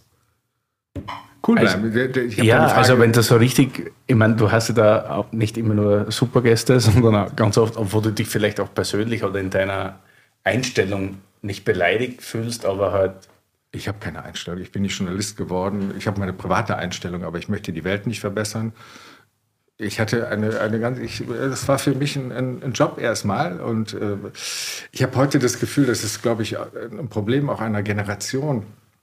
Äh, Im Journalismus galt das immer als, äh, als edle Auszeichnung Haltung zeigen. Was verdammt nochmal ist dieses blöde Wort Haltung? Mhm. Es gibt äh, Selbstverständlichkeiten im menschlichen Umgang, die musst du gar nicht äh, definieren und äh, oft wird heute, heute verwechselt damit, dass man sagt, ja, ich äh, muss ja für die sozialen Themen dieser Zeit, muss ich ja praktisch Propaganda machen. Ja? Also natürlich, wir alle wissen Klimakrise, das ist klar. Aber es ist ein Job der Politik, äh, einen Interessenausgleich zu wahren und den zu organisieren, das ist meine Aufgabe. Wenn ich heute, äh, und ich habe immer Angst, ähm, und ich dachte, heute würde ich nicht in die Falle tappen, wie ein alter weißer Mann über Nachwuchs zu reden. Ich finde, die Journalisten heute sind besser ausgebildet. Sie haben genau das hingekriegt, was ich nicht hingekriegt habe. Ja, äh, nämlich eine tolle akademische Ausbildung. Ich empfinde es auch tatsächlich als Wunde, dass ich etwas nicht äh, abgeschlossen habe. Ich kann mir jetzt nicht sagen, ich habe keine Karriere gemacht. Ja, ich habe eine Karriere gemacht, aber ich habe ein entscheidendes Ding nicht abgeschlossen. So, ähm, die kriegen das alles hin. Ja, wenn du aber dir anguckst, welch großes Bedürfnis in jungen Redaktionen auch herrscht, auf der richtigen Seite zu stehen. Also, ich fange jetzt nicht an mit Wokistan und so, aber ihr wisst, was ich meine. Da frage ich mich, woher kommt dieses, dieses Kuschelbedürfnis? Äh, und äh, woher kommt dieses Verschwimmen der Grenze zwischen Aktivismus und Journalismus? Und eine, eine hilflose Erklärung von mir ist, dass wenn ich eine solche Top-Ausbildung habe, ja, in der Columbia studiert habe und da gemacht habe und da gemacht habe und ich entscheide mich für Journalismus, wohl wissend, dass es da weder guten Wein zu trinken gibt meistens, noch dass du damit noch Geld verdienen kannst, weil das äh, Erwerbsmodell Journalismus ist noch nicht neu definiert. Ja? Also wenn du nicht gerade bei einem Fernsehsender äh, einen, einen Unique Selling Point hast mit einem Produkt, schwierig. Ja? Und auch für die Redaktion schwierig. Also wer sich trotz seiner tollen Ausbildung entscheidet, die anderen, die mit ihm in der Ausbildung waren, bei McKinsey und wo auch immer ja. vorbeiziehen zu sehen und dann die Postkarten von ihren äh, Ferienwohnungen zu kriegen, die sich gerade kaufen. Wenn du das machst, ich werde trotzdem Journalist, dann kriegst du, glaube ich, äh, diese Aktivistenader. Ja? Dann willst du die Welt verbessern. Und Journalismus ist nicht da, die Welt äh, zu verbessern. Journalismus ist dazu da, äh, diesen Prozess zu organisieren, aber nicht aktiv äh, sozusagen zu betreiben. So, äh, Gott. Ist ja gar nicht Sonntag. Alles gut. Aber es klappt mit dem Wein. Trink einen Schluck. Es steckt noch in dir drin auf jeden Ja, Fall. klar. Ja, ja, das, natürlich treibt einen das um. Und ich äh, finde das schwierig, wirklich. Du willst nicht. Deswegen, ich mache auch nichts. Äh, ich finde sowas total spannend. Ich mache jetzt alles, was, was ich äh, schon immer im, im Beruf äh, bewundert habe, aber nicht konnte, zum Beispiel Reden halten. Ich mache jetzt bei einem Redentrainer äh, mal so ein Seminar. das ist super, wenn man sowas kann. Ja, das ist ein Riesenunterschied, ob du einen Podcast machst oder tolle Fernsehsendungen moderierst oder ob du plötzlich ganz alleine One Direction Ja, voll. vor und ist noch was anderes, wenn du ein Tasting moderierst, da, ist, da können, können Minister sitzen oder noch schlimmer Sommelier, äh, Sommeliers, Kollegen. Äh, Das ist noch was anderes, da kannst du dich an was festhalten, an dem Weinglas. Du hast, ähm, du hast äh, was körperlich auch zu tun. Aber wenn du da an diesem Scheißpult stehst vorne und die sitzen alle da, so verschränkte Arme. So, was erzählt der Onkel denn dann? Ja, ja. Äh, ja, so das will ich lernen. Sehr cool. Aber wozu gibt es da ein Ziel? Ja, du kriegst halt so Angebote, klug zu scheißen bei irgendwelchen ähm, Dingen. Ich glaube, da entscheidet sich so ein Verband dafür, laden wir jetzt einen Sommelier ein, der uns was äh, über upcoming Weinbaugebiete erzählt und sagen alle, ja, ist doch super. Ja, aber wir müssen es ja auch absetzen von der Steuer und wir müssen ja auch was lernen. äh, sowas gesellschaftskritisches. Am Schluss laden wir doch beide ein. ja, du kriegst solche Einladungen Charity-Dinge und so. Ja, können wir gemeinsam daran arbeiten, gell? Ein bisschen. Wein und Unterhaltung. Nebenbei machen wir noch einen Unfallwürstelwagen. Und es ist, wenn mich einer fragt, wie war es denn bei dem Podcast, ich habe ein neues Wort kennengelernt. Das ist auf jeden Fall eine sehr smarte Idee. Ja. Super. Nee, also das war so, sowas mache ich. Und dann habe ich noch ein, ähm, da wird es dann auch manchmal schwierig mit dem Wein. Ähm, ich habe ein, ein 90 Jahre altes Schiff, einen Backstack Cruiser. Das ist ein Stahlschiff mit Holz. Der wird in diesem Jahr 90 Jahre alt und der ist in Amsterdam gebaut. Also fahre ich jetzt im Sommer ähm, an den Geburtsort und das Schiff gehört zu so einer Vereinigung Olde Glory heißt die. Die haben 45-Jähriges. Und die treffen sich auch. Da liegen dann so 50 dieser alten Schiffe. Und ich drohe meiner Frau immer damit, wenn sie nicht lieb ist, muss sie da mit, weil erwünscht ist, dass man da in holländischer Tracht aufläuft. Also mit, Klok, Mit mit, den. Rücks- mit den Clocks, mit den Rückspiegeln und so. Aber wie groß ist das? Wie, was ist das für ein Schiff? Ein wunderschönes, 15 Meter langes Wow. äh, Schiff. Äh, wir sind im Podcast, kann dir das gleich mal zeigen. Das Schönste, was ich schon mit dem gemacht habe, war, nach Berlin zu fahren. Ich bin von Köln aus. Äh, was glaubst du, wie lange man braucht von Köln bis Berlin auf dem, auf dem Wasser? Gute Frage. Ich kann sagen, ich habe 20 Stunden? Zwei Tage, ja. 20 Stunden.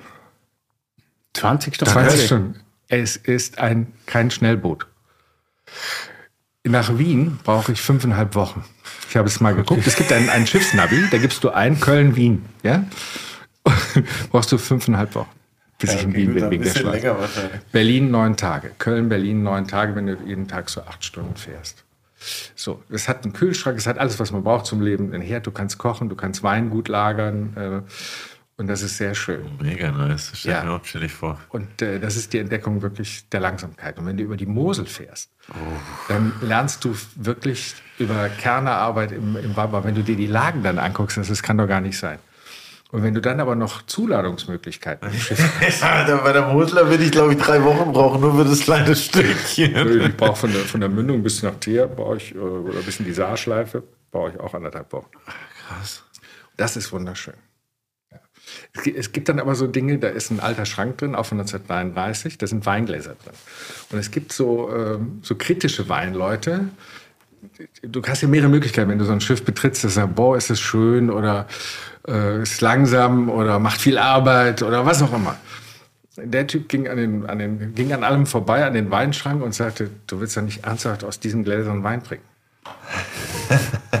da wusste ich, hm, Prioritäten äh, sind Tatsächlich? gleich falsch gesetzt. Frech Sie und schon, du hast ja eine Produktionsfirma, oder? Wir können mit dem Schiff durch die Gegend tuckern und immer mal so ein bisschen hier Ja, was von Weingut zu Weingut. Ja, das, das, ich suche Geschäftsmodelle, äh, auch äh, wo man sozusagen sowas verbinden kann.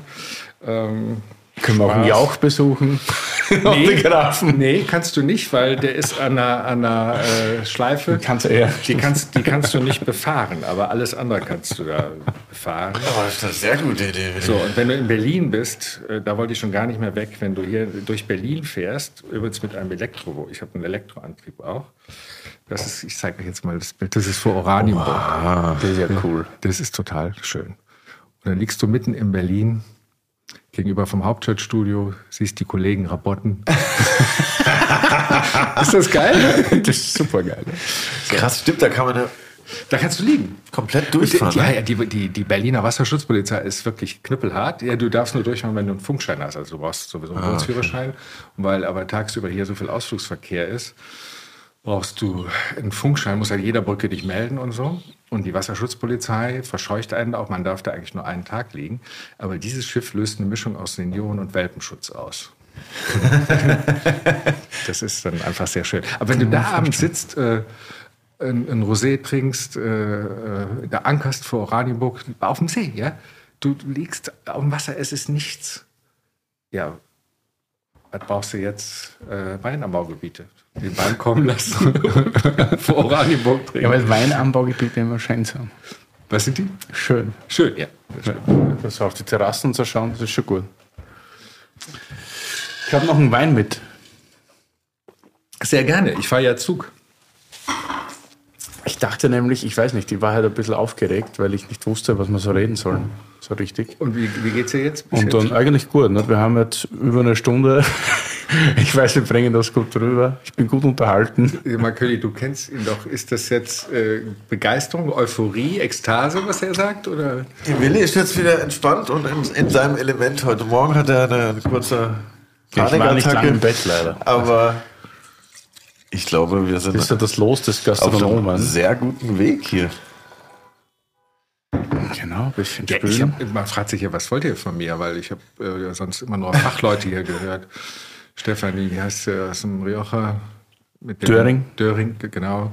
Mit der bin ich gestern bis zum Landwehrkanal gelaufen von hier. Ah, da bin ich nämlich auch durchgefahren. Wenn du durch Berlin durch den Landwehrkanal fährst, morgens, wenn es da keine Ausflussschiffe gibt, es gibt nämlich eine Umkehrschleuse, so eine Umwegschleuse in Neukölln. Da kommst du rein, ohne dass die Hauptschleuse auf ist. Und dann fährst du morgens hier elektrisch, du hörst nichts, durch Kreuzberg, durch den Landwehrkanal bis zum Zoo. Was? Das ist die Welt im Döschen. Das ist die Welt im Döschen. Oh, ich wohne ja auch direkt da am, am Görli an dem Kanal und ich denke mir auch oft so, boah, Ein Weißwein. da mal durchschippern, das, Das ist schon toll. entspannt. Ja. Was haben Ja. wir denn hier im Gläschen? Ja, ich dachte ja schon, dass heute die Weinauswahl ein bisschen konservativer sein wird. Jetzt habe ich noch ein bisschen funky. Wieso hast du es gedacht? Das sind so unterschwellige Botschaften. Vorurteile, Das ist gar Willi. nicht da kommt ein 65-jähriger Fernsehrentner, der Ich bin froh, dass du so gute Sachen mitgenommen hast. Vor allem war ich sehr skeptisch, als ich dann Ribera del Duero gesehen habe. Und der, der echt gut ist. Ja, der Müller-Oktober war jetzt für die Geschichte halt. Nein, aber dass ich Schäfer Fröhlich mag, das weiß man ja. Also, das ist schon echt gut. Das hier sieht auf jeden Fall funky aus. Das ist funky, ja. Das ist auch schon mit inklusive Song heute. Der Holger Schwarz hat nämlich gemeinsam mit diversen Winzern immer so Sonderfüllungen. Und mit dem Weingut Leiner aus der Südpfalz hat der eine LP-Serie gemacht und das nennt sich hier Harvest Moon. Neil Young und so. Und ist Chardonnay 100%, allerdings mit Florhefe. Und das Fragst du ist natürlich frag ich? für mich immer Frag so du. ein bisschen Urlaubswein. Ne? Florhefe Ja, heißt ja, vom ich kann Boden jetzt einfach weiterreden. Äh, wenn du ein fast nicht spundvoll machst und du eine, Also also nicht bis ganz Spund, nicht bis ganz oben, genau, dann können sich diverse Hefestämme bilden. Bestenfalls eine saubere Florhefe und keine Kammhefe. Weil wenn Kammhefe bildet, dann wird es Essig. Mhm. Eine feine Florhefe, die sich dann draufsetzt, also auf, auf die Oberfläche des Weins und das Fass voll macht quasi, weil dann bist du abgedichtet unter Flor quasi, also bist nicht oxidativ und es kommt dann so eine gewisse, es entsteht dann so ein gewisser Ton, nicht? Also dieser Hefeton, was in so eine Nussigkeit geht. Und so wird eben auch Sherry produziert an der Küste. Und hier ist es so, dass aus verschiedenen Gründen, also die Florhefe ist jetzt sicher nicht so dick, dass sie bis ganz oben geht, die ist vielleicht so einen halben Zentimeter bis Zentimeter, würde ich vermuten. In Österreich gibt es auch Leute, die damit experimentieren. Und ich finde, das bringt halt noch so zusätzliche Tiefe. Ja. Und wenn man das gerne mag, diesen leicht oxidativen Florton, Ist das gefährlich? Kann das kippen? Also ist das ein Risiko für den Winzer? eigentlich nicht, eigentlich stärkt äh, den Wein. Guck mal, Kann man sowas, ist ja Honig bis. Ja, ist so ein bisschen dunkel von der Farbe. kann man den länger auflassen auch? Also kann man den länger. Ist jetzt komplett ohne Schwefel gefüllt. Ich glaube schon, dass du das länger offen stehen lassen kannst. Aber ich sehe jetzt keinen Grund. das, Nein, das hat nur 12 Volumensprozent. Wie Und das hat schon eine gewisse vier. Ja. Ich habe mir das gedacht, äh, weil ich. Äh, du hast so eine, so eine äh, nachlaufende Tiefenentspannung. Tatsächlich, ja. nachlaufende Tiefenentspannung. Das Wärst du Auto gefahren hierhin? Nein, nein, nein, Taxi, Taxi natürlich, ja. Nein, nein, das mache ich nicht. Also ich weiß gar nicht, warum ich einen Führerschein habe eigentlich, weil ich kann ja Waren es. Weine oder? Ja, ja. Ich trinke manchmal ein Bier, am meisten Spritzer, weil ich brauche viel Wasser, weil ich bewege mich auch viel. Und dann trinke ich immer den ganzen Abend eigentlich seichte weiße Spritzer. Das heißt, das ist eine Weißweinschorle mit sehr, sehr viel Wasser. Also nur so ein Zentimeter Wein obendrauf für den Geschmack. Ich trinke nicht gern Wasser, das schmeckt mir nicht. Ja, und ist es kein Frevel am Wein? Also wenn. Überhaupt nicht. Ne? Ich finde, Spritzer ist ein hochstilisiertes, nein, es ist ein Kulturgetränk eigentlich. Also in Österreich wächst man auch eine weiße. Spritzer. Und dann nimmt man halt ein bisschen vielleicht einfacheren Wein, ja, aber nie schlechten. Das ist jetzt Wasser, nur damit Mhm. keine Missverständnisse auf. Ja, wir haben ja gestern auch noch zwei Folgen davor aufgenommen, deshalb war es auf jeden Fall. Oh. Ja, und ich Willi, jetzt ja. auch die letzten Tage ein paar Winzer zu Besuch und dann wird es meistens ein bisschen länger. Aber das geht schon. durchziehen. Ja. Aber gefällt dir sowas vom Stil her? Oder ist das sehr gewöhnungsbedürftig? Also bestellt hätte ich mir nicht. Und ich würde gucken, ich würde mir ja nicht alleine trinken und würde ich mir schon überlegen, mit wem ich den bestelle. Mhm. Aber das ist jetzt überhaupt nicht so kein, kein No-Go. Ja. Und ich, du, du lernst ja- ja auch, ich habe früher, äh, ich habe gesagt, ich mag keinen Chardonnay. Ja? Und dann habe ich einen Freund, der sich mit Wein auskannte, ein Cuvée äh, präsentiert. Das, das ist dein Lieblingscuvée. Ich wette mit dir, guck mal hinten drauf, da ist mindestens 30 Prozent. Das war Chardonnay drin. Ja. Geil. Ich finde das ganz nice. Das ist ziemlich fresh. Das ist wirklich super, ja. Das ist so ganz zart nur, der Floreinsatz. Und Ja, aber ich finde schon Sommer. Das sehe ich schon eher Ja. Terrasse voll. und Auf dem Boot. oder. Boot. Boot ein Brötchen, weil es so Salzigkeit hat. Das geht ja gut zu Austern. Hervorragend. Schmeckt noch gut. Aber du warst jetzt gar nicht in Köln die ganze Zeit, oder? nee, ich bin, äh, war mit der Familie in Rom, Oh, wo ich chillig. noch nie war. Hast den Fasching umschifft Und sozusagen. Fasching und Karneval umschifft. Es war krachend voll. Ich weiß nicht, wie Rom dann im Sommer ist. Aber es war wirklich äh, wunderschön. Und äh, ich fand auch, äh, ja, da kriegst du dann Restauranttipps und so von Kollegen oder Freunden. Wo warst du überall? Keine tollen Restaurants. Also wir haben gewohnt an der. Spanischen Treppe und ja, an einem Abend ähm, waren wir in einem Empfehlungs- ein Traditionsding, wo Franca Magnani schon früher gegessen hat. Sagt euch jetzt nichts, aber das war die alte. Die saß noch im Frühshop mit Werner Höfer, hat geraucht und Wein getrunken. Die Rom-Korrespondentin, eine Legende, die saß da immer. Und dann hast du halt auch so Erlebnisse. Das war ein toller, äh, toller Abend. Erste Mal Rom, oder? Ja, erste Mal Rom. Erstes Mal. Ja, erste Mal in meinem Leben. Bucketlist. Bucketlist. Ja, der Mozzarella war staubtrocken. Dann denkst du ja sofort, ich denke dann sofort, du hast keine Ahnung, weil du hast mit den Falschen gegessen. Der gehört so. Burrata, Tisch gehört so. ja, fand ich jetzt nicht. Und dann fand, äh, äh, also wir sind wirklich keine Picky Eater, aber wenn du dann so einen äh, Glassplitter im Salat findest, der sich dann als Plastiksplitter herausstellt, Ja. aber wirklich, äh, anders, so, was ist denn das ne, am Tisch? Und dann sitze ich da und war wieder so, ja, machen wir jetzt einen Aufstand oder so. Wir wollen ja weder was umsonst haben noch sonst irgendwas. Nur wenn dann noch mehr ist, äh, kann man ja vielleicht Leben retten. Sagt dem Kellner, äh, der Englisch sprach, mein Italienisch, sagt, sorry, uh, we found this und so. Und dann denkst du ja, du kennst ja auch die Restaurantleute, die dann äh, sowas reinfallen lassen oder so. Das ist eine scheiß Situation. Der hat das super gehandhabt und sagt, oh, oh, war echt besorgt, geht damit rum. Und dann schießt die Mama Restaurante äh, aus ihrem Rütchen raus, äh, stellt sich auf, quatscht uns auf Italienisch voll, was ihr gutes Recht ist. Wir waren in Italien, ja? Ja. aber die wollte nicht Englisch sprechen und hat gesagt, es sei ja nur Plastik gewesen, sollten uns nicht so anstellen. Da, da bin ich sauer geworden, habe zu ihr nichts gesagt. Dann habe ich den Kellner gefragt, ob die äh, ihre, seine Chefin ähm, denn äh, Englisch sprechen würde. Sagt sie no. Und dann habe ich gesagt, yeah, yeah, you deal it very good, but und so. Und dann siehst du schon, mein Sohn ist dann peinlich berührt. Äh, meine Frau sagte, lass mal. Und da habe ich beschlossen, weißt du was, äh, man muss doch nicht jedes Restaurant unter Touristenfallenrabatt stellen und haben einfach mal geguckt, wie sieht es denn aus? Wer sitzt drin? Wie sieht die Speisekarte aus? Was kostet es? Und haben auf der anderen Seite vom Tiber nichts, ich habe nichts gelesen, eine Pizzeria entdeckt. Ich habe den Namen schon wieder, Travestera heißt die, glaube ich. Äh, irre, ja. Rappelvoll, äh, viele Italiener, du saßt äh, so dort und wenn du mich fragst, an was erinnerst du dich in Rom beim Essen? An diese Pizzeria für 9,50 Euro. Es war super. Rappelvoll ist immer. Ich finde das aber sehr nett, wie du dir immer Gedanken machst, den Kellner oder die Kellnerin nicht zu beleidigen. Vorher ne? auch schon beim Kork, jetzt Ja, wieder sage ich das, weil sag ich ich finde, ein guter, ein guter äh, Service, eine gute Ansprache ist für mich ein halbes äh, Restauranterlebnis. Ja? Wenn einer seinen Job nicht überernst nimmt und eine gute Atmosphäre, ohne jetzt äh, sich auf den Schoß zu setzen und mitzutrinken, aber finde ich, gehört zu einem Erlebnis dazu. Und ich habe da immer großen Respekt vor gehabt. Ähm, und Restaurants auch Marketing, ja. Äh, guck dir Massonier in Köln an, ja. Vincent Massonier kocht nicht. Erik schon kocht, aber Marketing läuft vor. Ja, stimmt, ja. Ja, wenn wir jetzt gerade bei Erlebnis und Restaurant sind, wie stehst du denn zu Weinbegleitung? Machst du das manchmal oder ist das so gar nicht dein Ding? Ähm, ich, äh, bei Massonier mache ich das schon mal, weil ich äh, Landbereich Frankreich kenne. Und wir sind jetzt hier im südlichen Ja, dieser Mager, der Mann hier.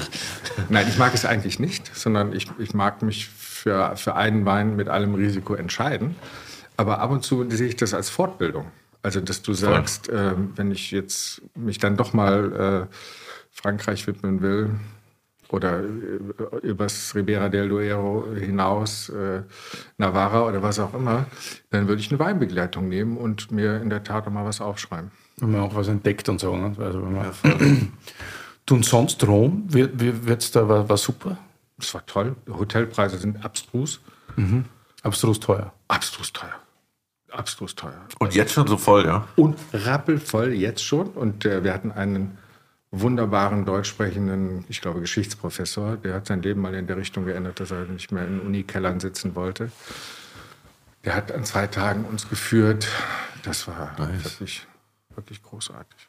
Warum muss ich auch mal irgendwann. Ich habe Roger Waters mal in Rom gesehen, aber ich glaube, die Geschichte habe ich schon mal erzählt. Oder? Was hast du schon rumgesehen? Roger Waters. Oh, Das war die Aldo Song-Geschichte. ja, ja. Das war lustig, ja. Da war ich auch im richtigen Restaurant. Und die sind angeblich jetzt über Corona so schlecht geworden, weil meine Freundin war vor drei Wochen in Rom auch. Und die habe ich dort hingeschickt, ins Roscioli. Und die meinte, das war eine Vollkatastrophe. Alles überteuert, alles nicht gut, nur noch Touristen. Also gar nicht so, wie ich das in Erinnerung hatte. Du findest, du findest, wir haben über, über Service gesprochen. Äh, habt ihr noch nach für eine Geschichte, hängt mit dem Schiff zusammen? klar, bitte. Zwei, drei. Ja, gut.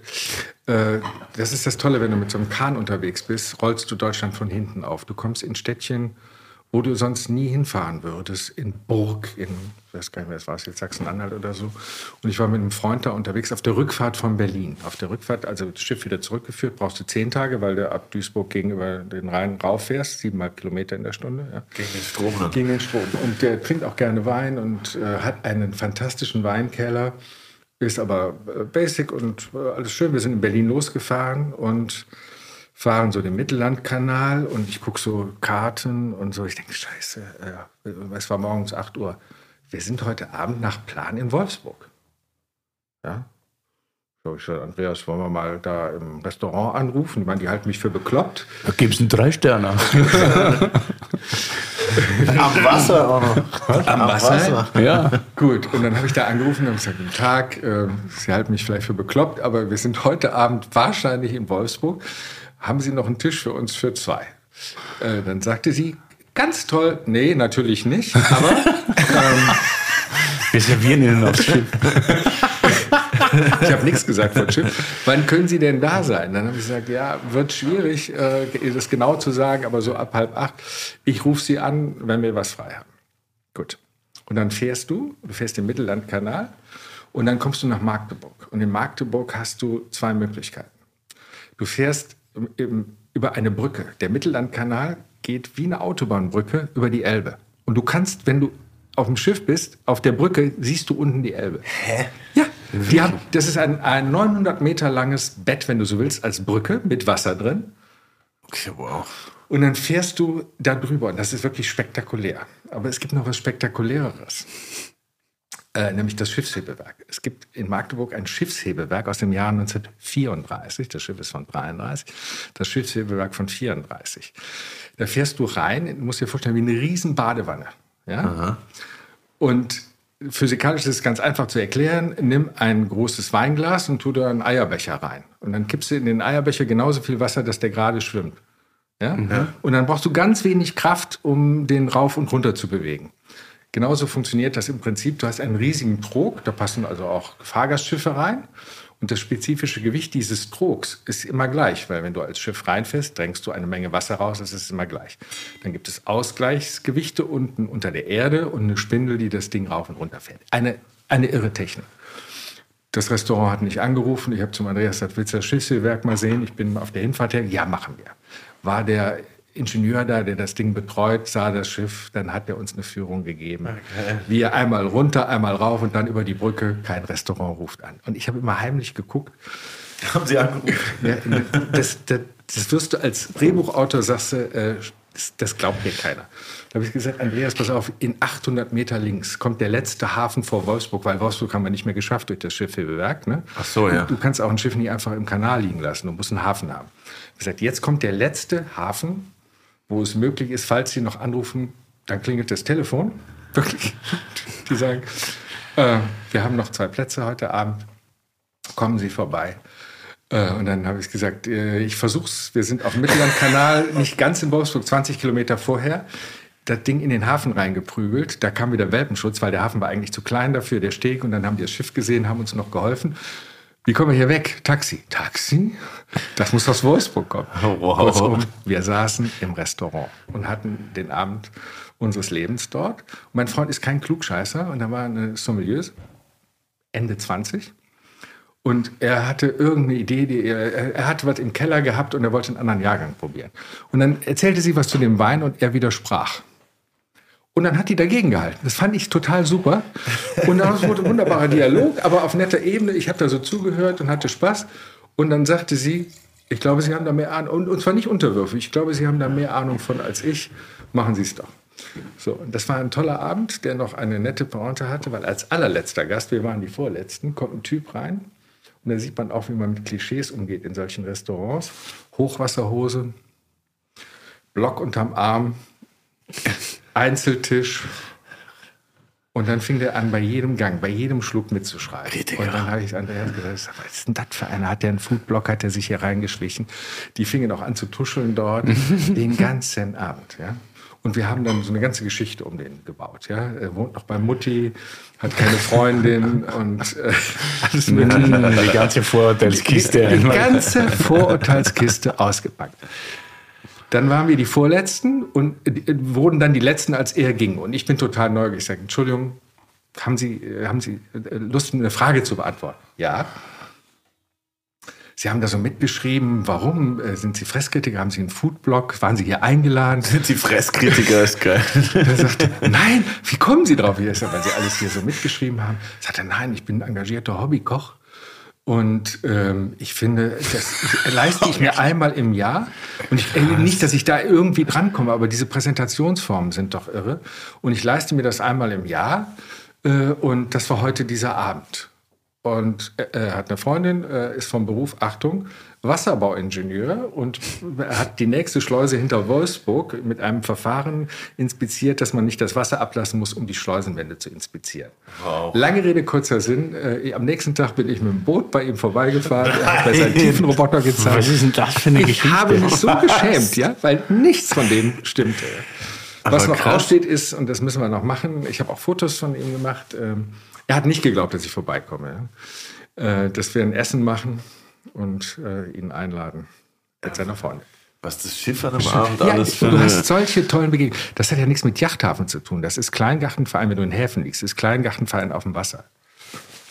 Also jeder mit einem Schiffspodcast Bewerbung der steht. Hat, hat der. Wann hast du den Führerschein eigentlich gemacht? Oder wann kam die Begeisterung? In Frankreich vor, 30, vor 25 Jahren Schiffchen gemietet. Und in Frankreich kommst du ja auch in Regionen rein, von hinten immer in die Städtchen, wo du sonst nie hinkommen würdest. Die Gironde entlang? Ja. Ein bisschen Bordeaux. Genau. Ja. Die Saône. Da habe ich das äh, ganz, ganz toll gefunden. Wäre ich beinahe, hätte ich meine, beinahe eine Frau, meine Frau zum Witwer gemacht. Da habe ich dann auch gedacht, du musst es wirklich lernen. Weil ich beinahe mit einem Boot, sie stand an der Schleuse, schwanger. Und äh, ich war noch auf dem Fluss, der hatte Hochwasser wegen Regen. Und äh, Schleusen haben ja ein Wehr. Ne? Ja. Du musst in die Schleuse reinfahren, dann übers Wehr f- kippt das Wasser runter. Da war eine Brücke an unserem Ort und ich kreuzte so, weil meine Frau die Schleuse bediente. Eine Freundin bei uns, eine Französin, Nathalie Licard, die früher bei Harald Schmidt äh, Station-Ansage gemacht hat, die hat es gar nicht mitgekriegt. Die lag vorne auf dem Boot. Und als ich da auf die, auf die Schleuse zufahren wollte, hat mir einer einen Weg abgeschnitten. Und ich hätte ihn rammen sollen, weil was dann passierte, war klar, der Fluss führte viel Wasser. Ja. Und ich stand plötzlich mit einem untermotorisierten Schiff quer im Fluss. Und dann hast du keine Chance. Weil das sich so Ja, wegdrückt. das, wenn du quer stehst im Fluss, und das war mir schon klar, nur äh, weil ich dem ausgewichen bin.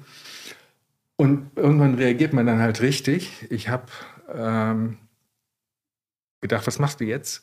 Und habe in der Sekunde gedacht, du musst vor den Brückenpfeiler fahren. Und dann habe ich das Schiff quer gegen den Brückenpfeiler geknallt. So ein Loch oben in der, in der Flybridge, in GFK. Ach. Anne sah das Ganze vom Ufer aus, es muss Horror gewesen sein. Dadurch kriegte ich aber den Schwall zurück und konnte gegen den Strom dann in die Schleuse fahren. Das hat jemand äh, mitbekommen. Danach wurde der Fluss gesperrt, weil es einfach auch gefährlich war. Und danach war ich fertig mit der Welt, mein Selbstbewusstsein, die Angst, das, die Angst auch vom Vermieter, wenn du das Schiff so zurückgibst. Ich habe 300 Euro bezahlt, weil die Frau, die das Schiff entgegennahm, sagte, vor sechs Wochen ist das unserem Chef an derselben Stelle passiert. Das Loch war größer. 200, 300 Euro ist gut. War das aber nicht. So, da habe ich gedacht, musst du richtig lernen, habe dann die Scheine gemacht. Ah, das war noch ohne Führerschein. In Frankreich kannst du es ohne Führerschein machen. Wie hier in Brandenburg auch. Ja, Stimmt, ja, aber nur bis zu einer gewissen Größe. ja das, ich, die Regel hier kenne ich. Motorisierung. Was hat man eigentlich auf dem Boot? Ist da auch 0,5? Ja. Promille oder was? Ja, klar. Nein, du hast, Ja, als Weintrinker interessiert mich das. Also. ja, du hast dieselbe, äh, und zwar vice versa. Wenn du deinen Bootsführerschein verlierst, weil du kontrolliert worden bist bei, von der Wasserschutz, ähm, verlierst du deinen Autoführerschein. Wenn du deinen Autoführerschein verlierst, verlierst du deinen Bootsführerschein. Und äh, die, die psychologische Wirkung, am Anfang hatte ich einen Mitbesitzer und wir sind, äh, haben einen Ausflug gemacht in Köln, sind den Rhein raufgefahren und haben zwei Kölsch getrunken. Damit bist du nicht Knülle. Und sind auch eine Stunde zurückgefahren, kommen in Köln in den Rheinohafen rein, steht da die Wasserschutzpolizei. Versteckt hinter einem Schokoladenmussel. Und wirklich die schönste Wasserschutzpolizistin ever steht da in Uniform wie eine Sirene und macht so, winkt so. Ja, so. Mein Freund, der nicht so erfahren ist, man muss dazu wissen, dieses Schiff ist schwer zu manövrieren, hat aber ein Bugstrahlruder. Das heißt, du hast vorne in der, im Bug hast du ein, ein Querruder, das kannst du das Schiff so rumdrehen. Das, ne, so machst du, äh, äh, dann geht der Bug so rum. Und mein Freund versucht also jetzt an diesem Wasserschutzpolizeischiff anzulegen. Ein Versuch, du denkst sofort, Knülle.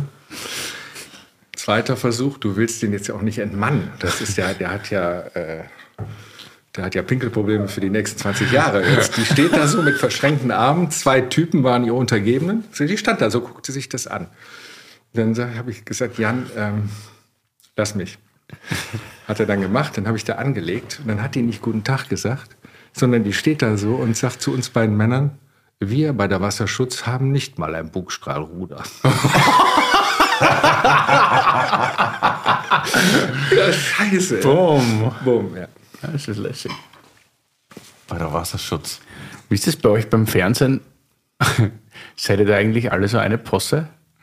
Was heißt Weil du gerade sagst, so, die Dings vom Harald Schmidt war da vorne und so. Nein, ja, aber seid ihr, Nein, ist es so alle, alle miteinander, die man so kennt aus dem Fernsehen, irgendwie Nein, befreundet, hab, äh, bekannt? Nein.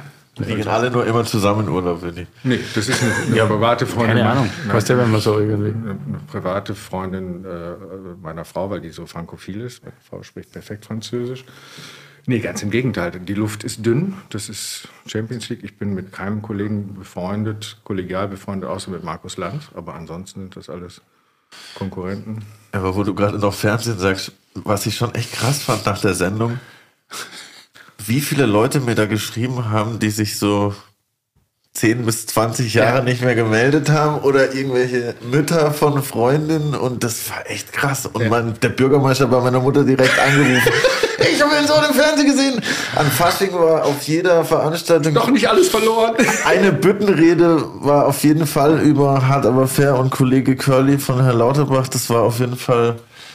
Also, man unterschätzt es irgendwie, wenn man jetzt nicht so viel Fernsehen schaut, wie viel Impact das dann doch schon hat. So. Ja, es ist eine Generationenfrage.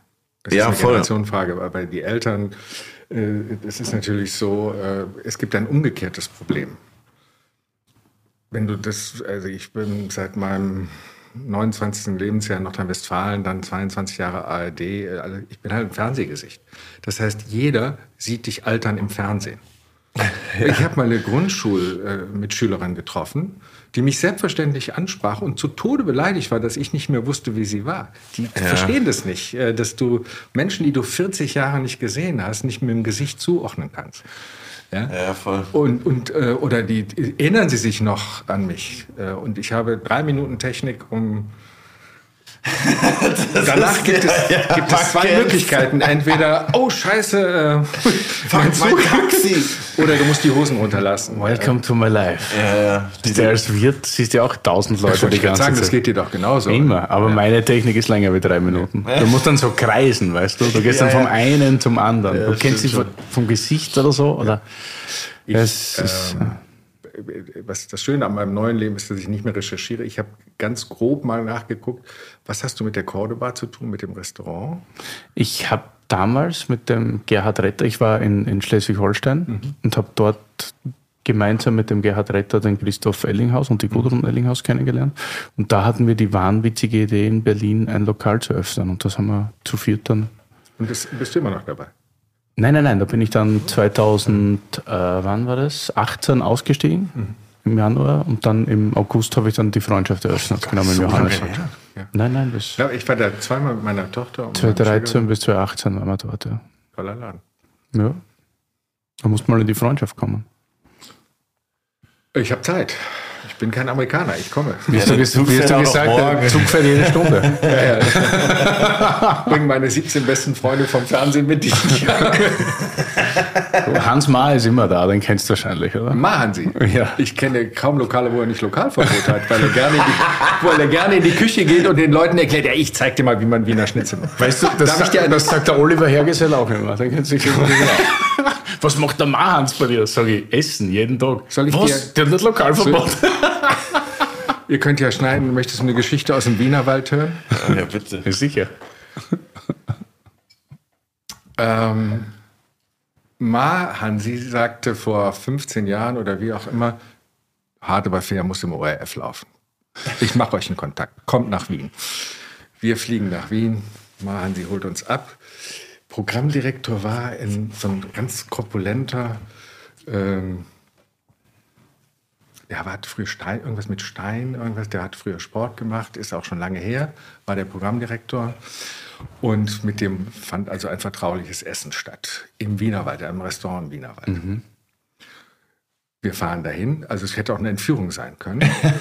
Sitzen bei diesen beiden Österreichern am Tisch, die uns nicht beachtet haben. Wir haben da mitgegessen und ähm, ähm, Jürgen und ich haben gesagt, hey, da zahlen andere Leute Geld für, das ist einfach super.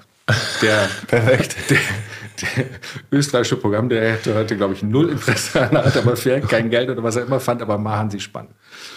Es war November und nebenan war ein Raum und ich sag mal, sehr hübsche, sehr extravagant gekleidete, sehr sich äh, anregend bewegende Frauen gingen da rein und raus, rein und raus. Und dann kam eine etwas ältere Dame und äh, begrüßte den äh, Programmdirektor und den Mahansi und alles Mögliche.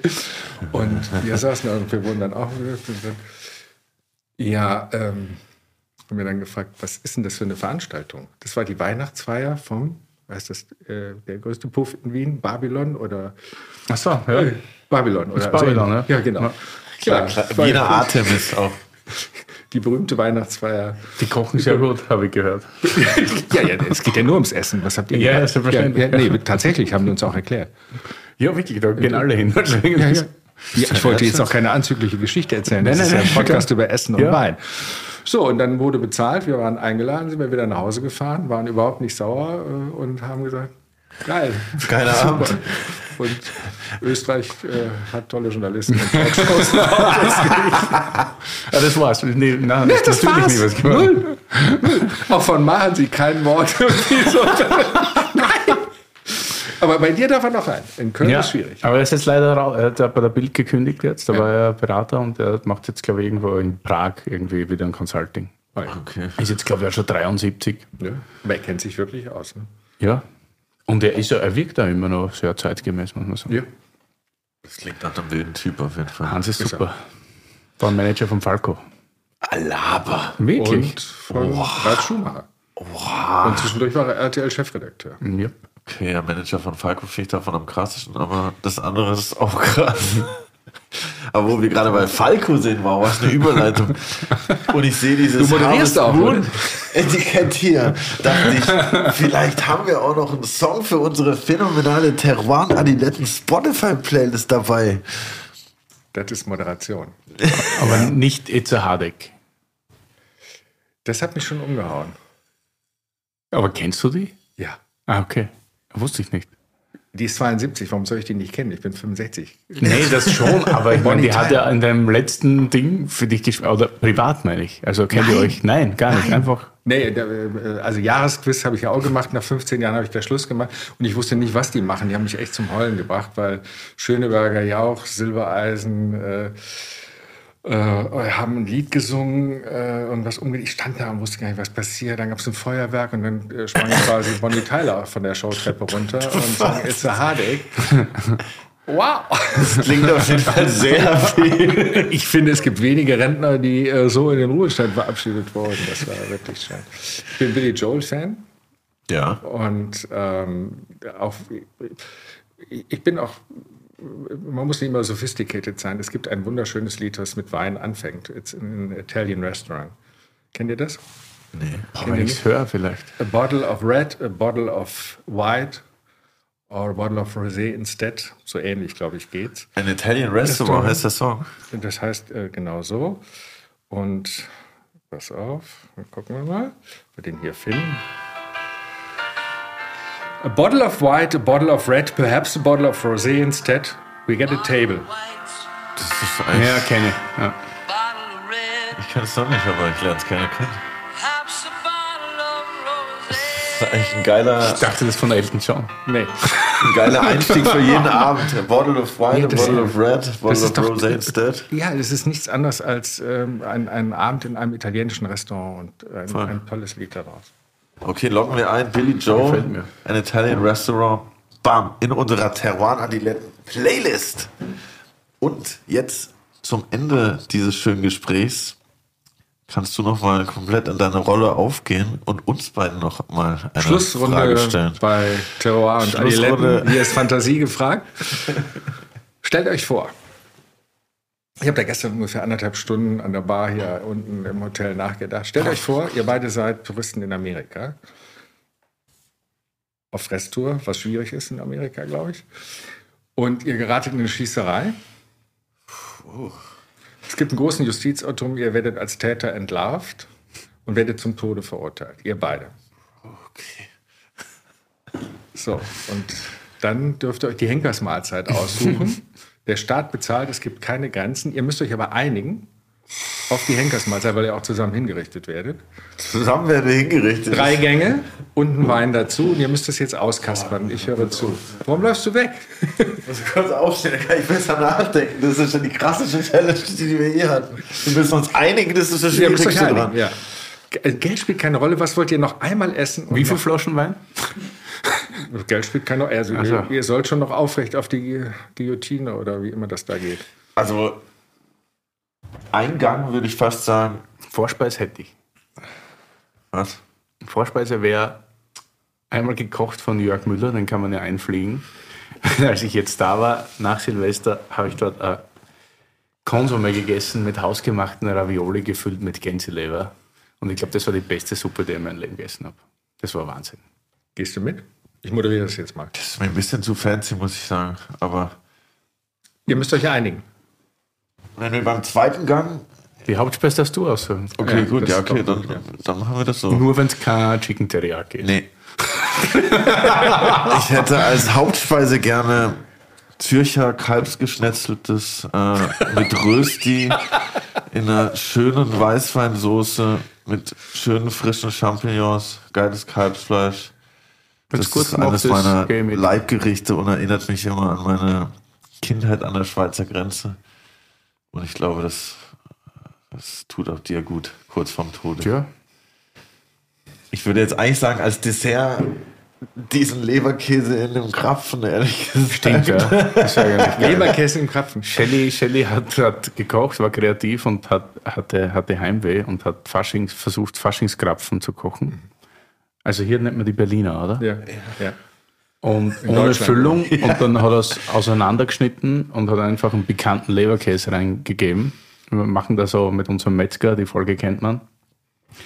Und der ist gespickt mit Habaneros vom Keltenhof, da in der Stuttgarter Gegend. Mal, Also ein bisschen scharf und dann da rein und dann Puderzucker drauf als Dessert. Dann haben wir ein bisschen Leberkäse, das finde ich gut. Ja. Ja, best of both worlds, bisschen süß, bisschen scharf, Ja, genau. bisschen salzig. Am Okay. Ende. Das fände ich ganz geil. So, was trinkt ihr dazu? Weinbegleitung oder? Ja, We- Weinbegleitung, weil da können wir drei verschiedene trinken, würde ich vorschlagen. ja, wahrscheinlich, weil du so Kristallfan bist, werden wir uns eine Flaschen Kristall reinbuxieren. Ja, zum, also zur Konsuming, Ja, Ja. zum Knetzels passt Was gut. ist Kristall? das ist so dieser Champagner. Bitte? Achso, Kristall, äh, Röderer Kristall Champagner. Das ist so dieser Rapper-Champagner, den Jay-Z früher in den Videos hatte mit der gelben Folie. Meine Frau ist, ist das eigentlich, das, wäre für mich jetzt, wie ich ganz kurz noch, ist Ruinar ein guter Champagner, weil den will meine Frau immer. Oder ist das ein Markending? Das ist ein Markending. Dankeschön, weiter. Pino? Ja. DRC? ja.